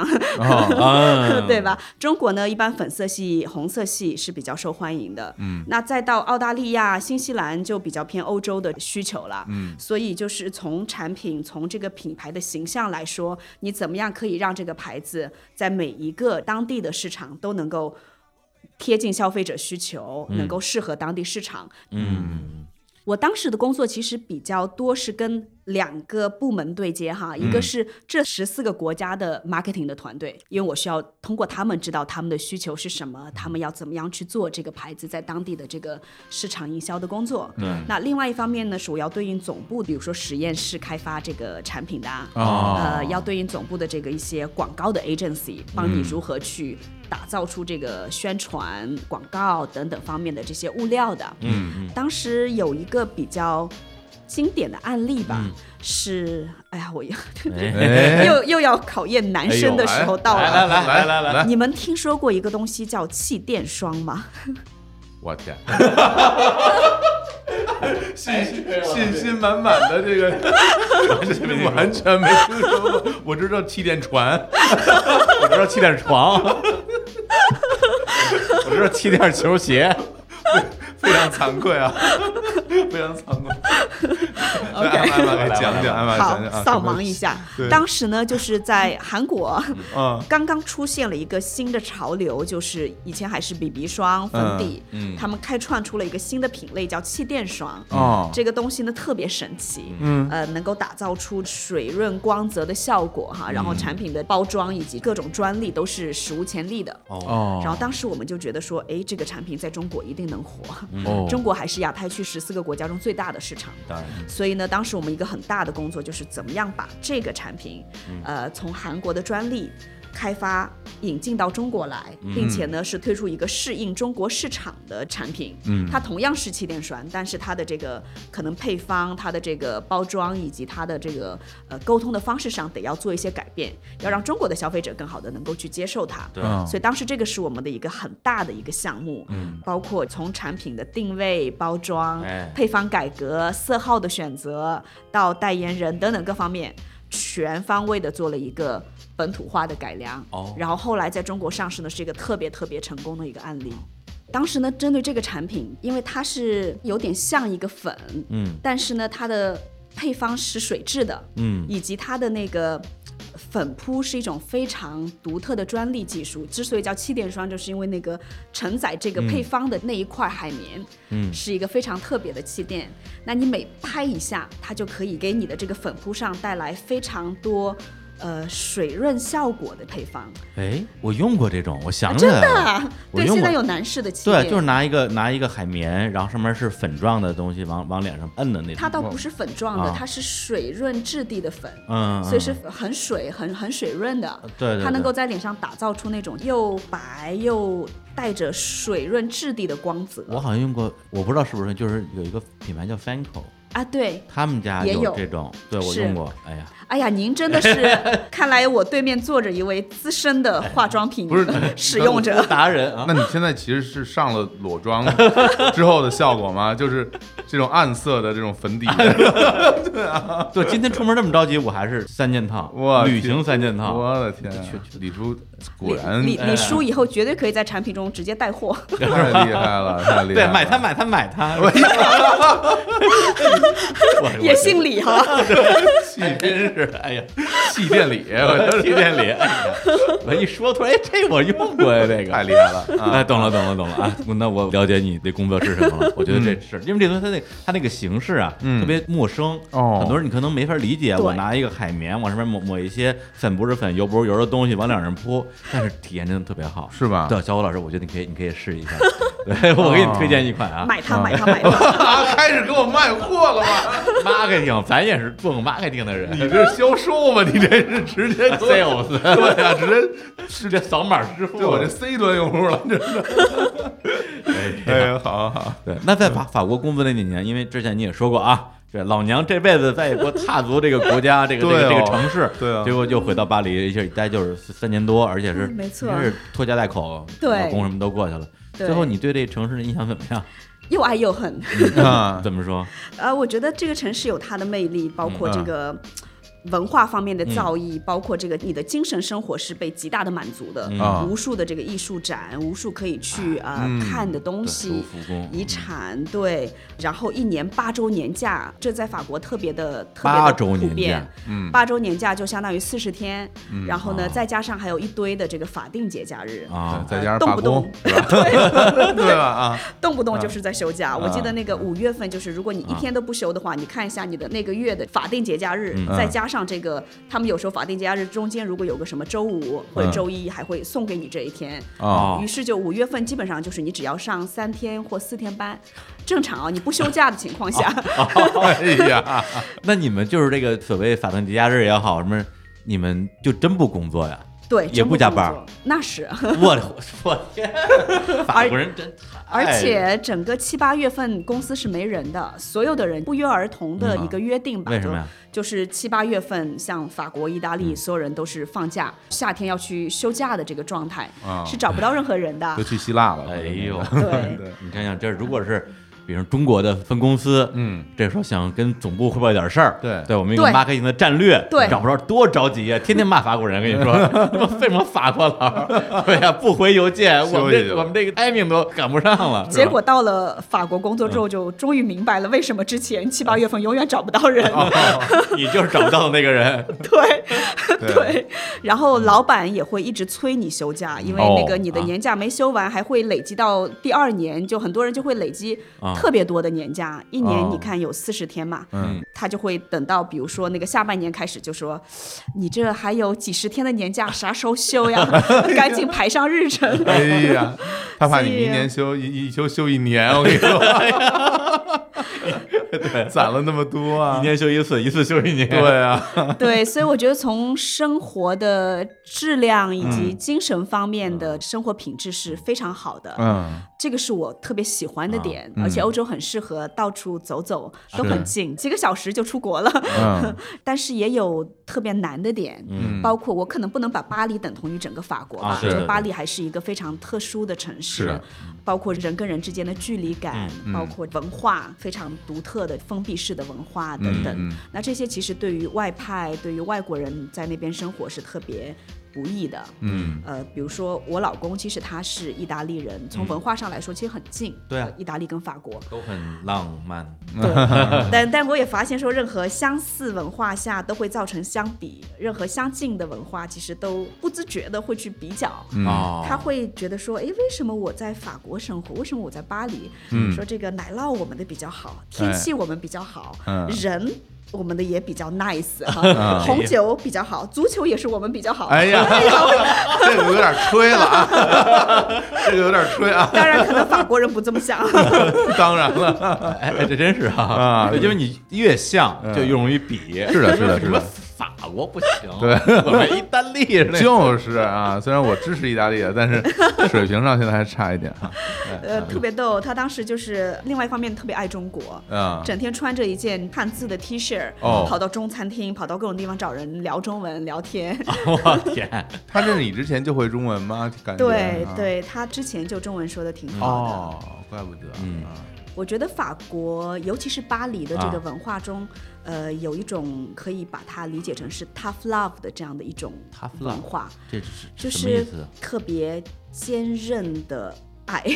坚韧的，就是坚韧因有为因距为离 tough 的这个词儿，爱我之前是嗯，因为我看 NBA 嘛，篮球嘛，对这个词儿在这个篮球报道里边儿特别常用，嗯就是这对这个球员非常的 tough，对对，非常塔夫啊 嗯对对对，特别狠是个狠人，硬，对，就硬 tough love 他是怎么个 tough 法啊？我给你举个例子啊哈，啊，以美国文化跟法国文化作为嗯对比，哎，嗯美国文化呢像水蜜桃，法国嗯文化呢、或者说巴黎文化呢像鸡蛋。嗯水蜜桃是怎么样的呢？外面很甜，它嗯中间有个很硬的壳。啊，比如说在美国，呃，你跟同事之间每天见面，很热情的打招哎呼，对吧？How are you, 哎 sweetheart？、哎然后哎就呦特别、特别热情，对对对特对别对让人觉得说被接受。嗯对嗯但是呢，他内心有个很硬的壳，是嗯他只有跟他最近的人嗯才嗯沟通的。对，法国呢是另外一个极端，嗯，你肯定不会经历到一个法国人对你特别热情的打招呼，去问你周末过得怎么样，或者对邀请同事到他家里，就是在这事儿巴基本黎不会发生。嗯就鸡蛋一样，外面有一哦层硬硬的壳，它把你隔在外面了。嗯但是呢，一旦你跟这些人成了真正的朋友之后，嗯这个壳一打破，嗯它里面是柔软的，哦它就真的是可以对你敞开所有的。得先破冰，对，破冰的这个过程比较的艰难，冰比较厚，对哎，嗯所以那个 love 在里面，那个 tough 的这个壳哦在在外外面。哦所以就是刚去的时候人生地不熟，会觉得巴黎人就是很不好打交道，很有距离感，啊对，但这个需要一些时间，以及需要很多的这个沟通。但一旦建立了这种人跟人之间真正的这个沟通之后，你会发现说，其实他的内心是非常温暖的。嗯嗯，那你待到差不多第三年的时候，应该说就很适应了。对，到后面其实是越来越舒服、越来越适应的这个阶段。嗯，从语言到生活方式到工作上的种种，对哎。然后一个电话就就又又又回国 了对，对，有几个原因吧。一个是我先生他特别想回中国，啊，嗨，啊看出来他想回中看国看出来没有？啊我当时其实就想问哎，就是你觉得在巴黎生活游刃有余了？意大利的朋友不见得这么想，您真是一 语对中吧的。？他不见得这么想，那肯定他就烦死了，肯定就 肯定要天天抱怨。 对，天天天问，对，在亚马逊都没有分手，在巴黎要分手意，大利人又碎嘴，你知道吗？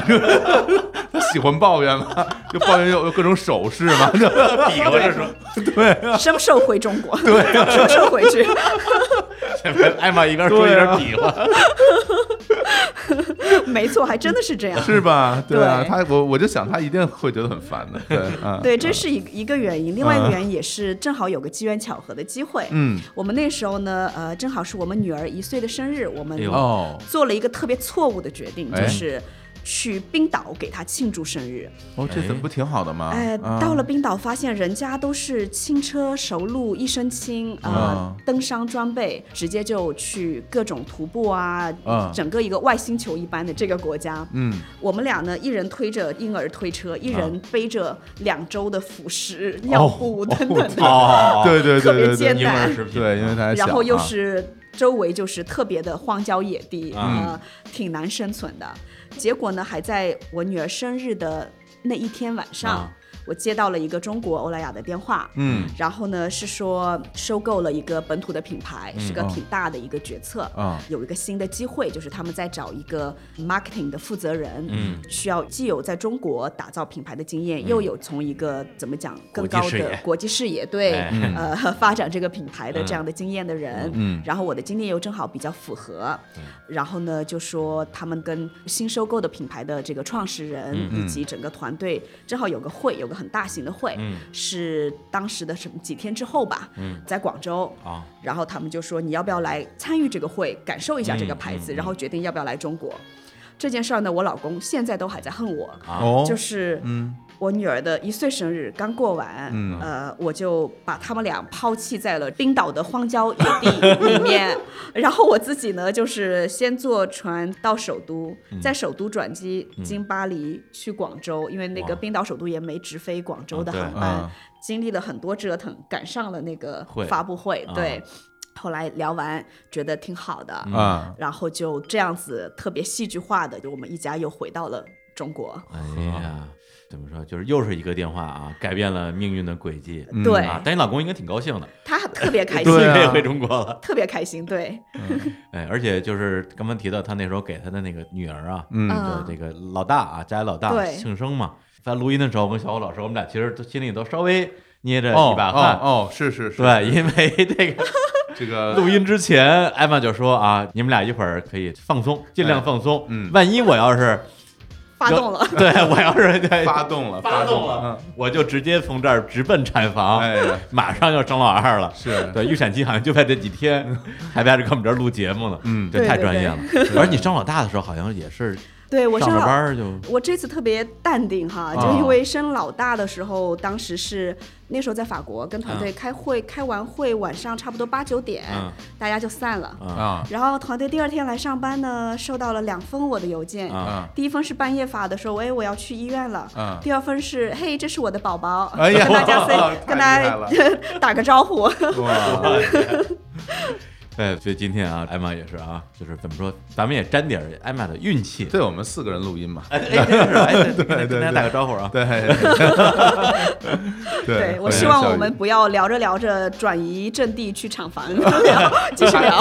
还要聊呀，怎么聊？不是，那咱们要不然赶紧进入 WeWork 吧赶。赶紧吧，对，再不进入赶紧吧 WeWork，一会儿拍生孩子，咱们对咱们聊不到重点了。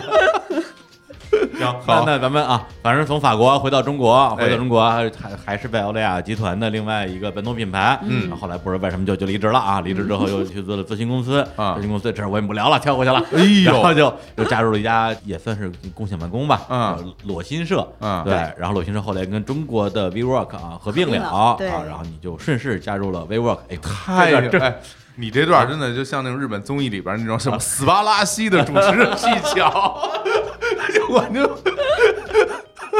就平汤啊，咣咣往前趟，对， 不是不是因为艾玛太能说了，对对对你再让她展开说的话，咱们这这节目就真得录到生孩子 了。 这主持技巧太厉害了，来吧，哎，直接直接聊 WeWork。好对，那嗯对就是你在 WeWork 现在也是负责整个大中华区的这 marketing，在这儿做 marketing，跟你在之前在这个啊骗我们钱的这 个这哎个化妆品、护肤品，应该是有很大不一样了。对，特别大不一样。呃，一方面是化妆品其实是个特别成熟的行业，嗯竞争也很激烈，每年有几百个新的品牌诞生。哇，这么多，对，而且这些品牌之间差异性，说实话并不大。嗯本身从技术、从研发、从配方来说差异不大。嗯，那其实 marketing 就是你如何打造这个品牌的独特性，嗯，跟它的形象就特别的重要。还真是，呃，但是呢，同时的话，因为这个行业是成熟的，所以有很多所谓的 best practice，或者是很多的这个 OK，经验经验呃可循。嗯，那这个行业呢，很不一样。说白了，这个行业并不是一个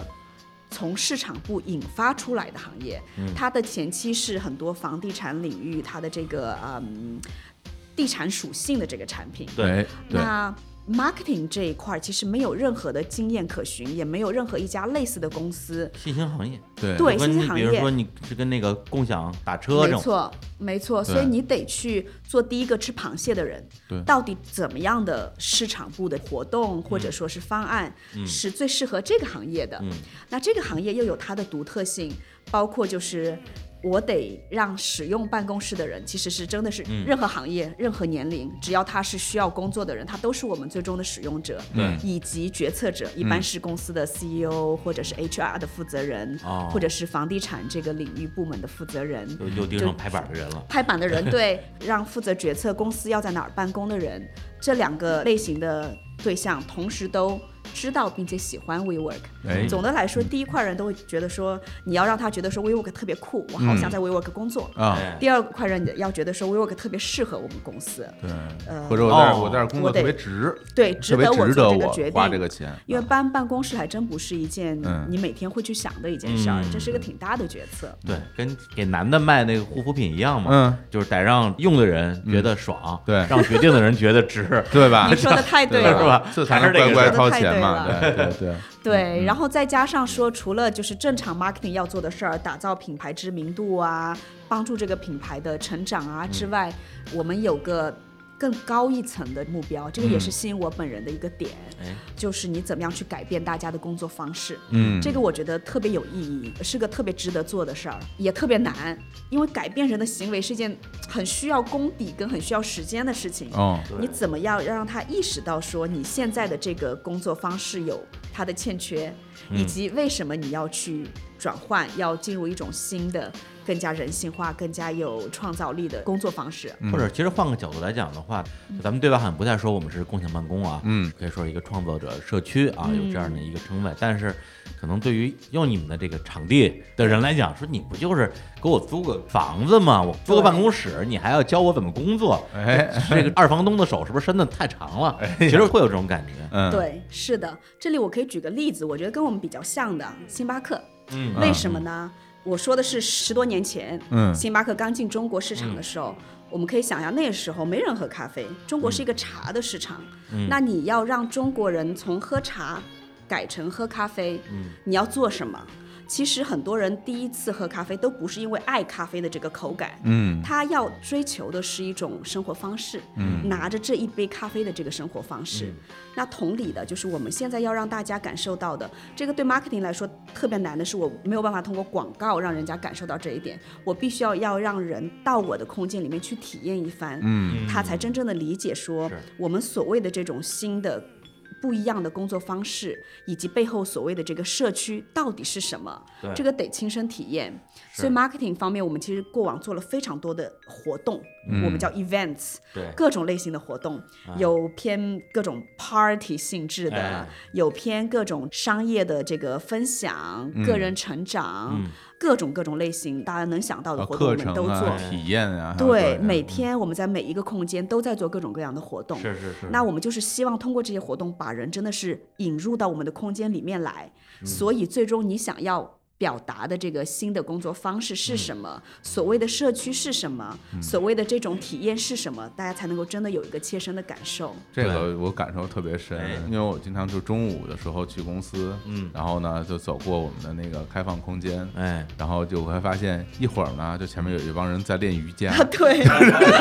我呢就默默的从一些练瑜伽的人身边走过去，穿甚至有时候从他们中间穿过对、 来，啊，然后开开门，然后走到我的办公室，嗯然后有的时候就感觉有一帮人在喝茶，然后我就默默从喝茶的人 身边走过去，啊有时候在卖东西，就在卖东西，有时候在看什么短片、还是电影还是什么，还有对，还有的时候在相亲，都哦，啊 还有相亲，对，对还。有这个什么欢迎新会员，嗯集体过生日，对对对，对对对还还有一回我看有那在让大家在喝什么咖啡啊，我后来一看，哦，我们日坛公园的 咖啡，对对对，我觉得这个活动不 错，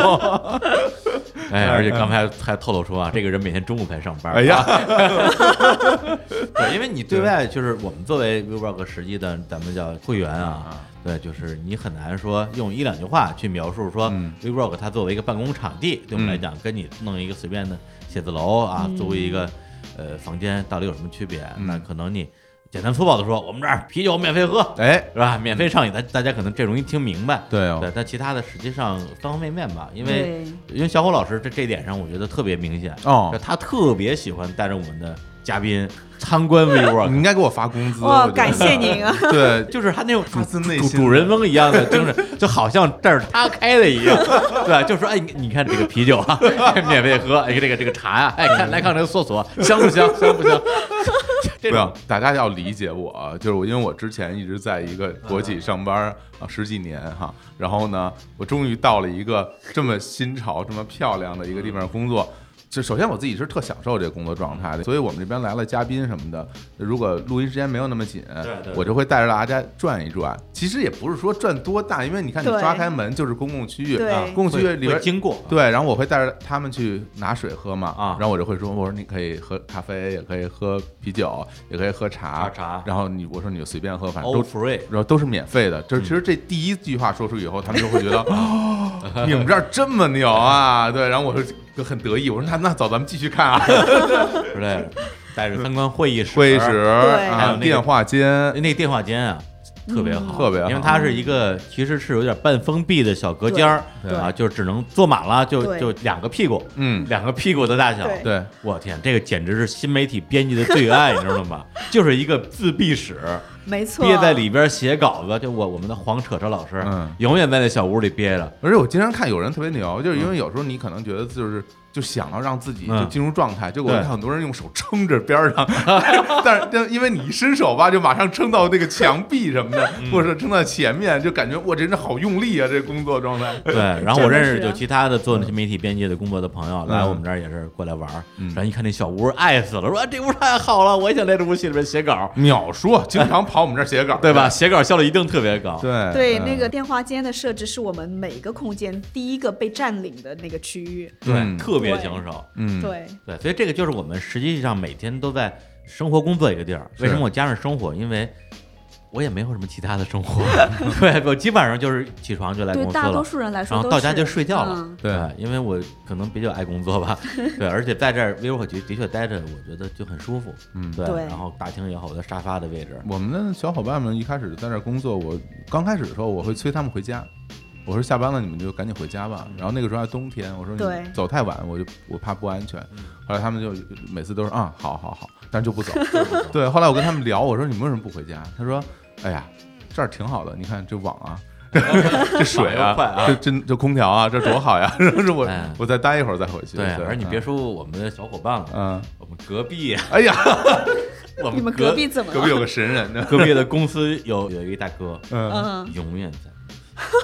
对，二就十是四小时，三百六十五天，呃，啊真的对，嗯而且是因为又没有人会周末录音嘛，对周六或者周日晚上十二 点，他还在，他永远在，但是嗯就是咱们这次来上海录音，嗯头一天晚上我在 WeWork 跟尹武老师录音，嗯，是十二点半开始录的，嗯录到三点才录完，证明了那哥们儿是回家的。哦，他没住在那我儿，一直以为他就住 WeWork，快一点钟他走了。哦走了，对，这不解之谜解开了，他不是住在公司的。哇天呀！ 这是我第一次见着他下班。， 对，我们只能见到他来，但见不到他走，就是没见 着过太厉害了。终哎我于就我觉终得于把他他熬走了。他应该是最喜欢 vivo 的人，我觉得对，所以那天晚上，其实我走的时候就感觉特别，就是因为三点钟的时候 w o r k 里边所有的灯都是开着的，嗯，对，然后还有人在值班嘛，对对，就是你会感觉说，如果这个屋子现在此时此刻挤满了上班的人，也不会有任何的违和感，嗯它就是一个二十四小时都在运转的这样的一个工作空间，这嗯样的感觉。对，哎，感谢两位那个 分享了特别多这个嗯我们的会员的故事，嗯确实是我们其实一方面就是说，呃，希望是。使用者刚嗯说到使用者、能够真的有一个很好的体验，那另外一方面，对于决策者这一块儿来说，其实对 marketing 有蛮大的一个挑战的，嗯因为中国东方的这个工作文化跟西方特别不一样。哎那我们其实，在空间里面在做的很多的事儿，可能在中国的决策者眼中，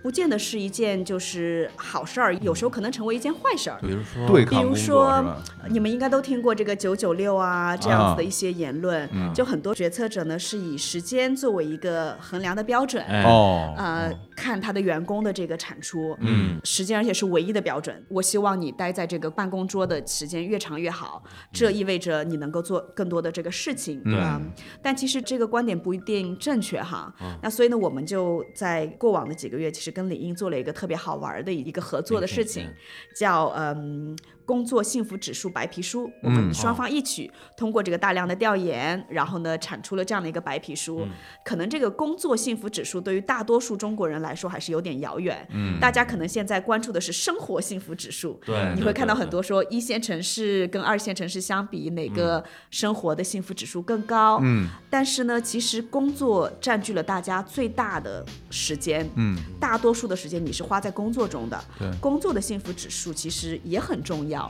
那我们的这个白皮书其实通过调研发现很好玩啊，其实工作场景中的方方面面，包括你们刚刚提到的无限量的咖啡、啤酒，呃，带着宠物上班啊对每天可以接触很多不一样的人，参加哎嗯不一样的活动，提升自己的价值、个人成长。甚至包括你可以每天选择不一样的工位去工作，嗯是从这个电话间到这个另外一张你喜欢的沙发，嗯其实这些都会影响人在工作中的幸福指数。是那最后其实对这个决策者来说，最关键的是。当他的幸福指数提升了之后，他的产出是更大的，他可能不见得需要加班到很晚，嗯，但是当他的这个状态，他的这个幸福感高的时候，他能够给这个公司带来更多的效益。这个是我们上一次的这个调研中，让我们觉得特别有用的一个惊喜的一个发现。是因为就是说，人是不是工作的越快乐，效率越高这个事儿啊？嗯说实话，我因为我也没看过什么科学的研究分析啊，嗯我也不敢说。但我就是说，假定人快乐跟不快乐，工作效率是一样的，假定是一样的，嗯，那咱们是不是应该让大家更更快乐一点？是啊呃至少比如我作为公司的管理者，对我是希望这样的，因为我自己之前我换过太多工作，我换过超过二十份工作，嗯里边有特别快乐的，也有特别不快乐的，嗯所以我知道各种各样的酸甜苦辣吧，所以我希望大家上个班嘛，是吧？就别把自己弄得太苦了，至少就是你别一想到要去这个地方，你就不想去哎就，痛苦。没错对，对或者这个说挺现在重要，的比如大家觉得说，哎，我为了提高自己生活的幸福指数，嗯我工作上就是要多苦有多苦，要多累有多累，要多烦有多烦，嗯我只要是能赚得更多的钱就行。但实际上，能够用来去享受幸福生活的时间，一年下来又有多少天呢？对对你其实工作依然是你占据你生命里面可能最多时间的一件事儿。对那你为什么要在一种就是让你觉得不快乐的状况下去工作呢？反正嗯我我自己是比较认同这套理念的。我也非常赞同，而且我特别欣慰的看到说，现在很多大企业，因为我们现在会员也越来越多，有近百分之四十是大企业的会员，嗯很多大企业的公司的决策者开始关注到这一点，就是说他的员工是否开心的工作、快乐的工作，嗯，因为这直接导致的是他能否更好的留住这些人才，嗯，以及包括就是当然是他们的工作的效率、产出，以及到团队的创新能力，在怎么样的一个开放的环境下能够更好的刺激创新能力，这些都是他们现在开始关注的点，也是有很多决策者最后决定让他的公司搬进 WeWork 里面工作的一些最后的一个影响因素吧。我觉得这个还是让我觉得蛮欣慰的。是，而且这也是我们在 v i v o 一年半时间自己呃使用这样一个办公空间实际的体验吧。对，而且说到现在，其实我会觉得说，就是我们的听众啊，听到这儿，从嗯艾玛这样一个就是风一样的女子 啊，暴风一样的女子，对从那个爆破啊，学爆破，然后留学捷克，嗯，然后去这个欧莱雅啊，这个又 gap gap gap 了一年，又到法国巴黎，最后绕了一圈儿到了 WeWork 来工作，而且再把他之前所有的他对于工作的经验和他对生活的理解都用在这个地方，嗯，我相信会有呃很多的这种收获。同时呢，就是我们作为呃 WeWork 呃一年多的会员，呃也会真心实意的啊去呃推荐大家加入啊，或者说来体验一下呃 WeWork 这样的一个办公社区。嗯、但是呢， 哎。哎，这这这夸半天啊，话 锋一转，哎，哎，对对，那不是这事是这样的，哎这事如果要是公司其他职位岗位的人，他可嗯以说，哎呀，这个事情呢，就是根据公司的要求，我不方便对对对此发表个人意见，或者是说我我真的不太清楚，哎，对但是艾玛是做 marketing 的， 这事儿你你不说就别人就不能说了，对这这你是必须得说的。嗯，我给你念一个留言啊，哇啊，就是今天在日坛，因为我们有粉丝群，对啊，加群方式呢 是大家哎首先添加我一个个人微信号啊，他的微信号是汉语拼音李叔真帅，然后加这个李小谭啊，李小谭的个人微信，他就拉你进我们的群，就在我们的日坛粉丝十八群说。好像 WeWork 要破产，日坛是不是又要搬家了？ 然后有人说要破产，他说反正是出了挺大的问题，说前阵子算是挺大的一个财经新闻。嗯这个本来我还想跟我们老板建议搬到 WeWork 去呢，然后其实大家我觉得都挺担心的，啊对，就是一个是担心 WeWork，当然是更担心日坛，哇对最是不开是始是不是我们要没有场地了？对，最开始比这个还要更担心，现在担心是我们有没有产地啊？啊最开始说啊说听说 vivo 出了问题，日坛是不是要倒闭了？啊，对对对 为什么为什么我们要倒闭了？ 交不起房租呗。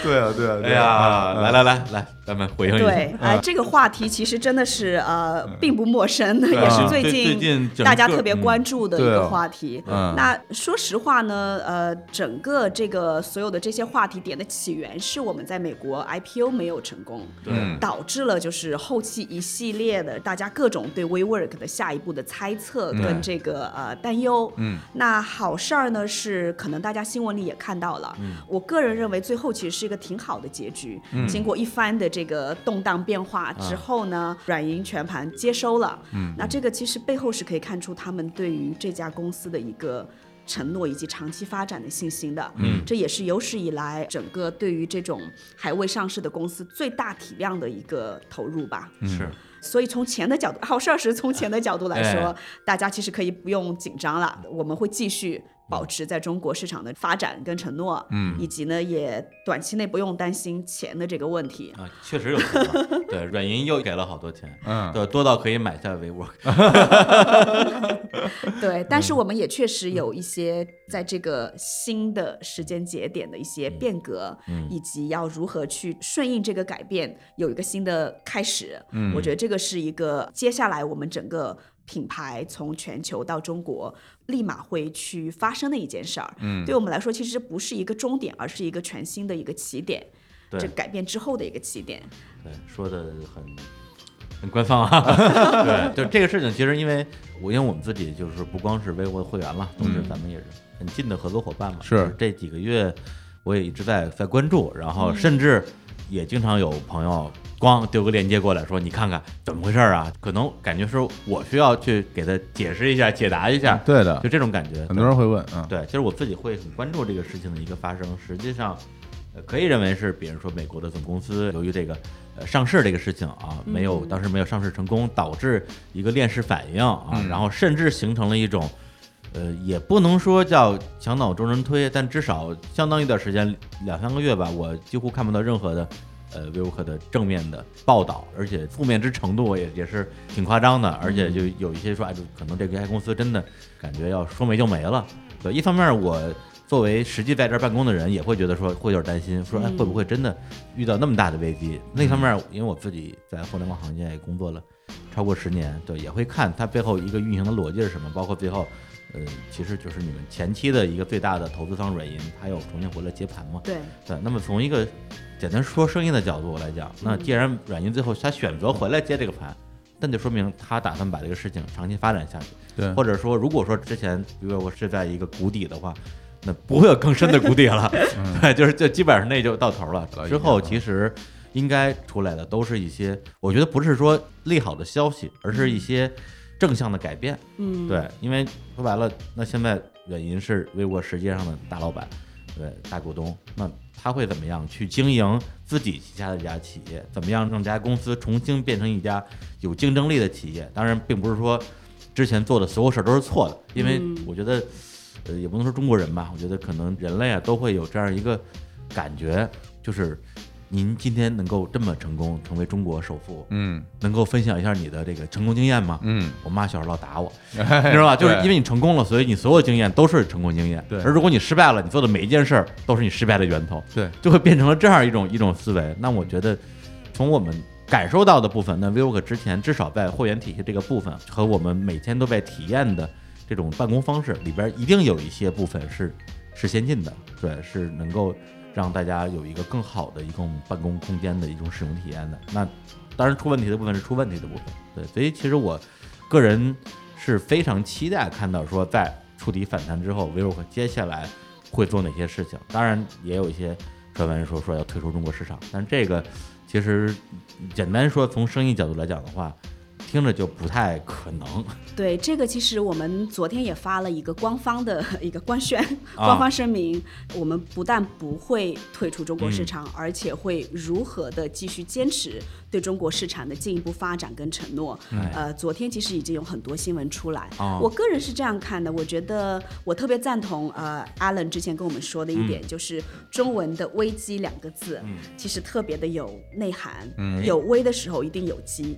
危跟机是同存的。那我觉得我们其实现在就正好处在这样的一个关键节点上面，就是哪些东西需要去变革，嗯，哪些东西需要去保留。像刚刚李叔提到的，比如说会员体验，那这些一定是我们会继续去坚持，而且是要做的最好的。是而且其实过往的这几个月中，我个人特别感动的时刻也是经常去到一些办公空间，有我们的熟悉的会员过来跟我们说，哎。那个，你们最近怎么了？有哪些我们能帮忙的？就我们真正的会员看待很多负面新闻的角度，并不是说担忧，而是更多的是说我能帮到你什么这个角度出发，这让我特别的感动。那当然也有很多我们需要去变革的点，是回头去看说为什么 IPO 失败了，为什么公司的管理层有发生这些变化，是那这其实直接面临的就是未来我们会需要用一种新的眼光去看待什么是 growth，什么是公司的成长。过往我们可能把公司的成长定义为是公司的扩张，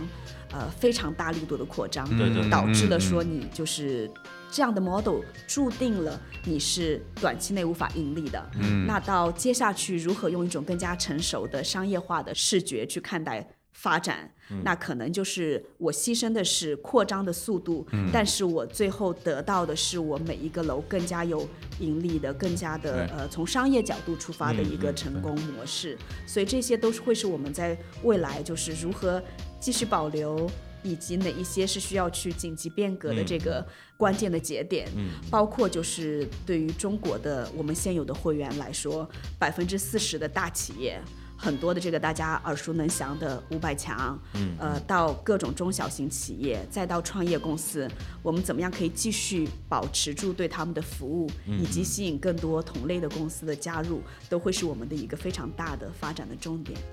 是，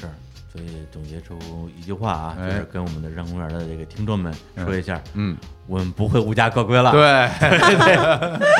对，这个这是一个大前提。对嗯而且就是因为我还算是蛮关注整个互联网行业的一些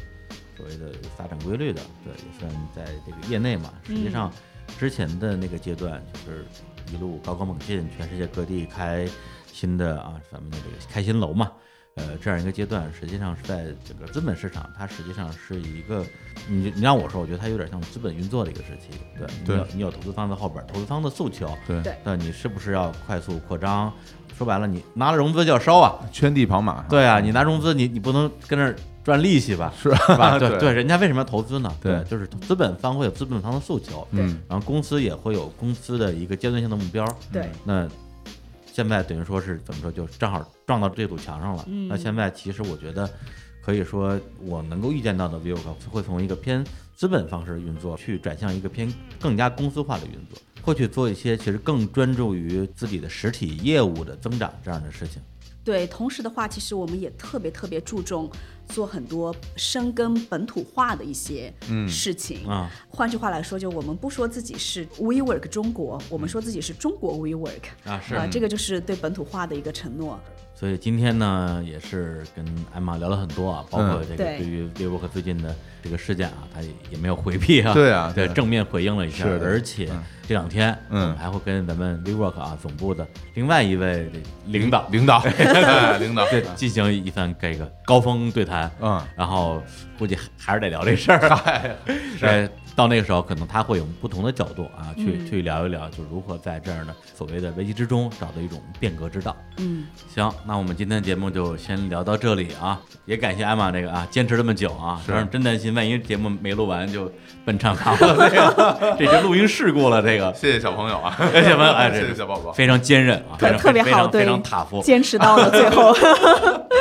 对，而且希望啊，就是一切顺利啊，对这个谢谢两位，哎嗯，呃，迎接新生命啊，嗯这个，哎 呀，好了因为我就不知道怎么怎么恭喜这个，是的，是的，好事没有，儿我也觉得聊完这一场之后，我也放松了。这啊个之是吧后随时什么时候都行。行，那我们今天呢，再带来最后一首歌啊，好这首这首歌就就是一首还就很开心的歌了。哦，它来自于最开始艾玛提到的啊，就是这个捷克啊布拉格啊这个城市里边一个并不存在的广 场，就是布拉格广场最近经常放他的歌啊，是吧？哎，就是对啊怎么回事这儿？马德里不思议是吧啊，对对对，布达布达广场也来了。好歌都大家都喜欢的，哎， 那我们就在这首啊，嗯其实严格意义来讲的话，应该算是周杰伦跟蔡依林共同演唱的啊可以啊，这首这个布拉格广场里边来结束这期的节目，跟大家说再见，拜拜拜，谢谢大家，拜拜。拜拜。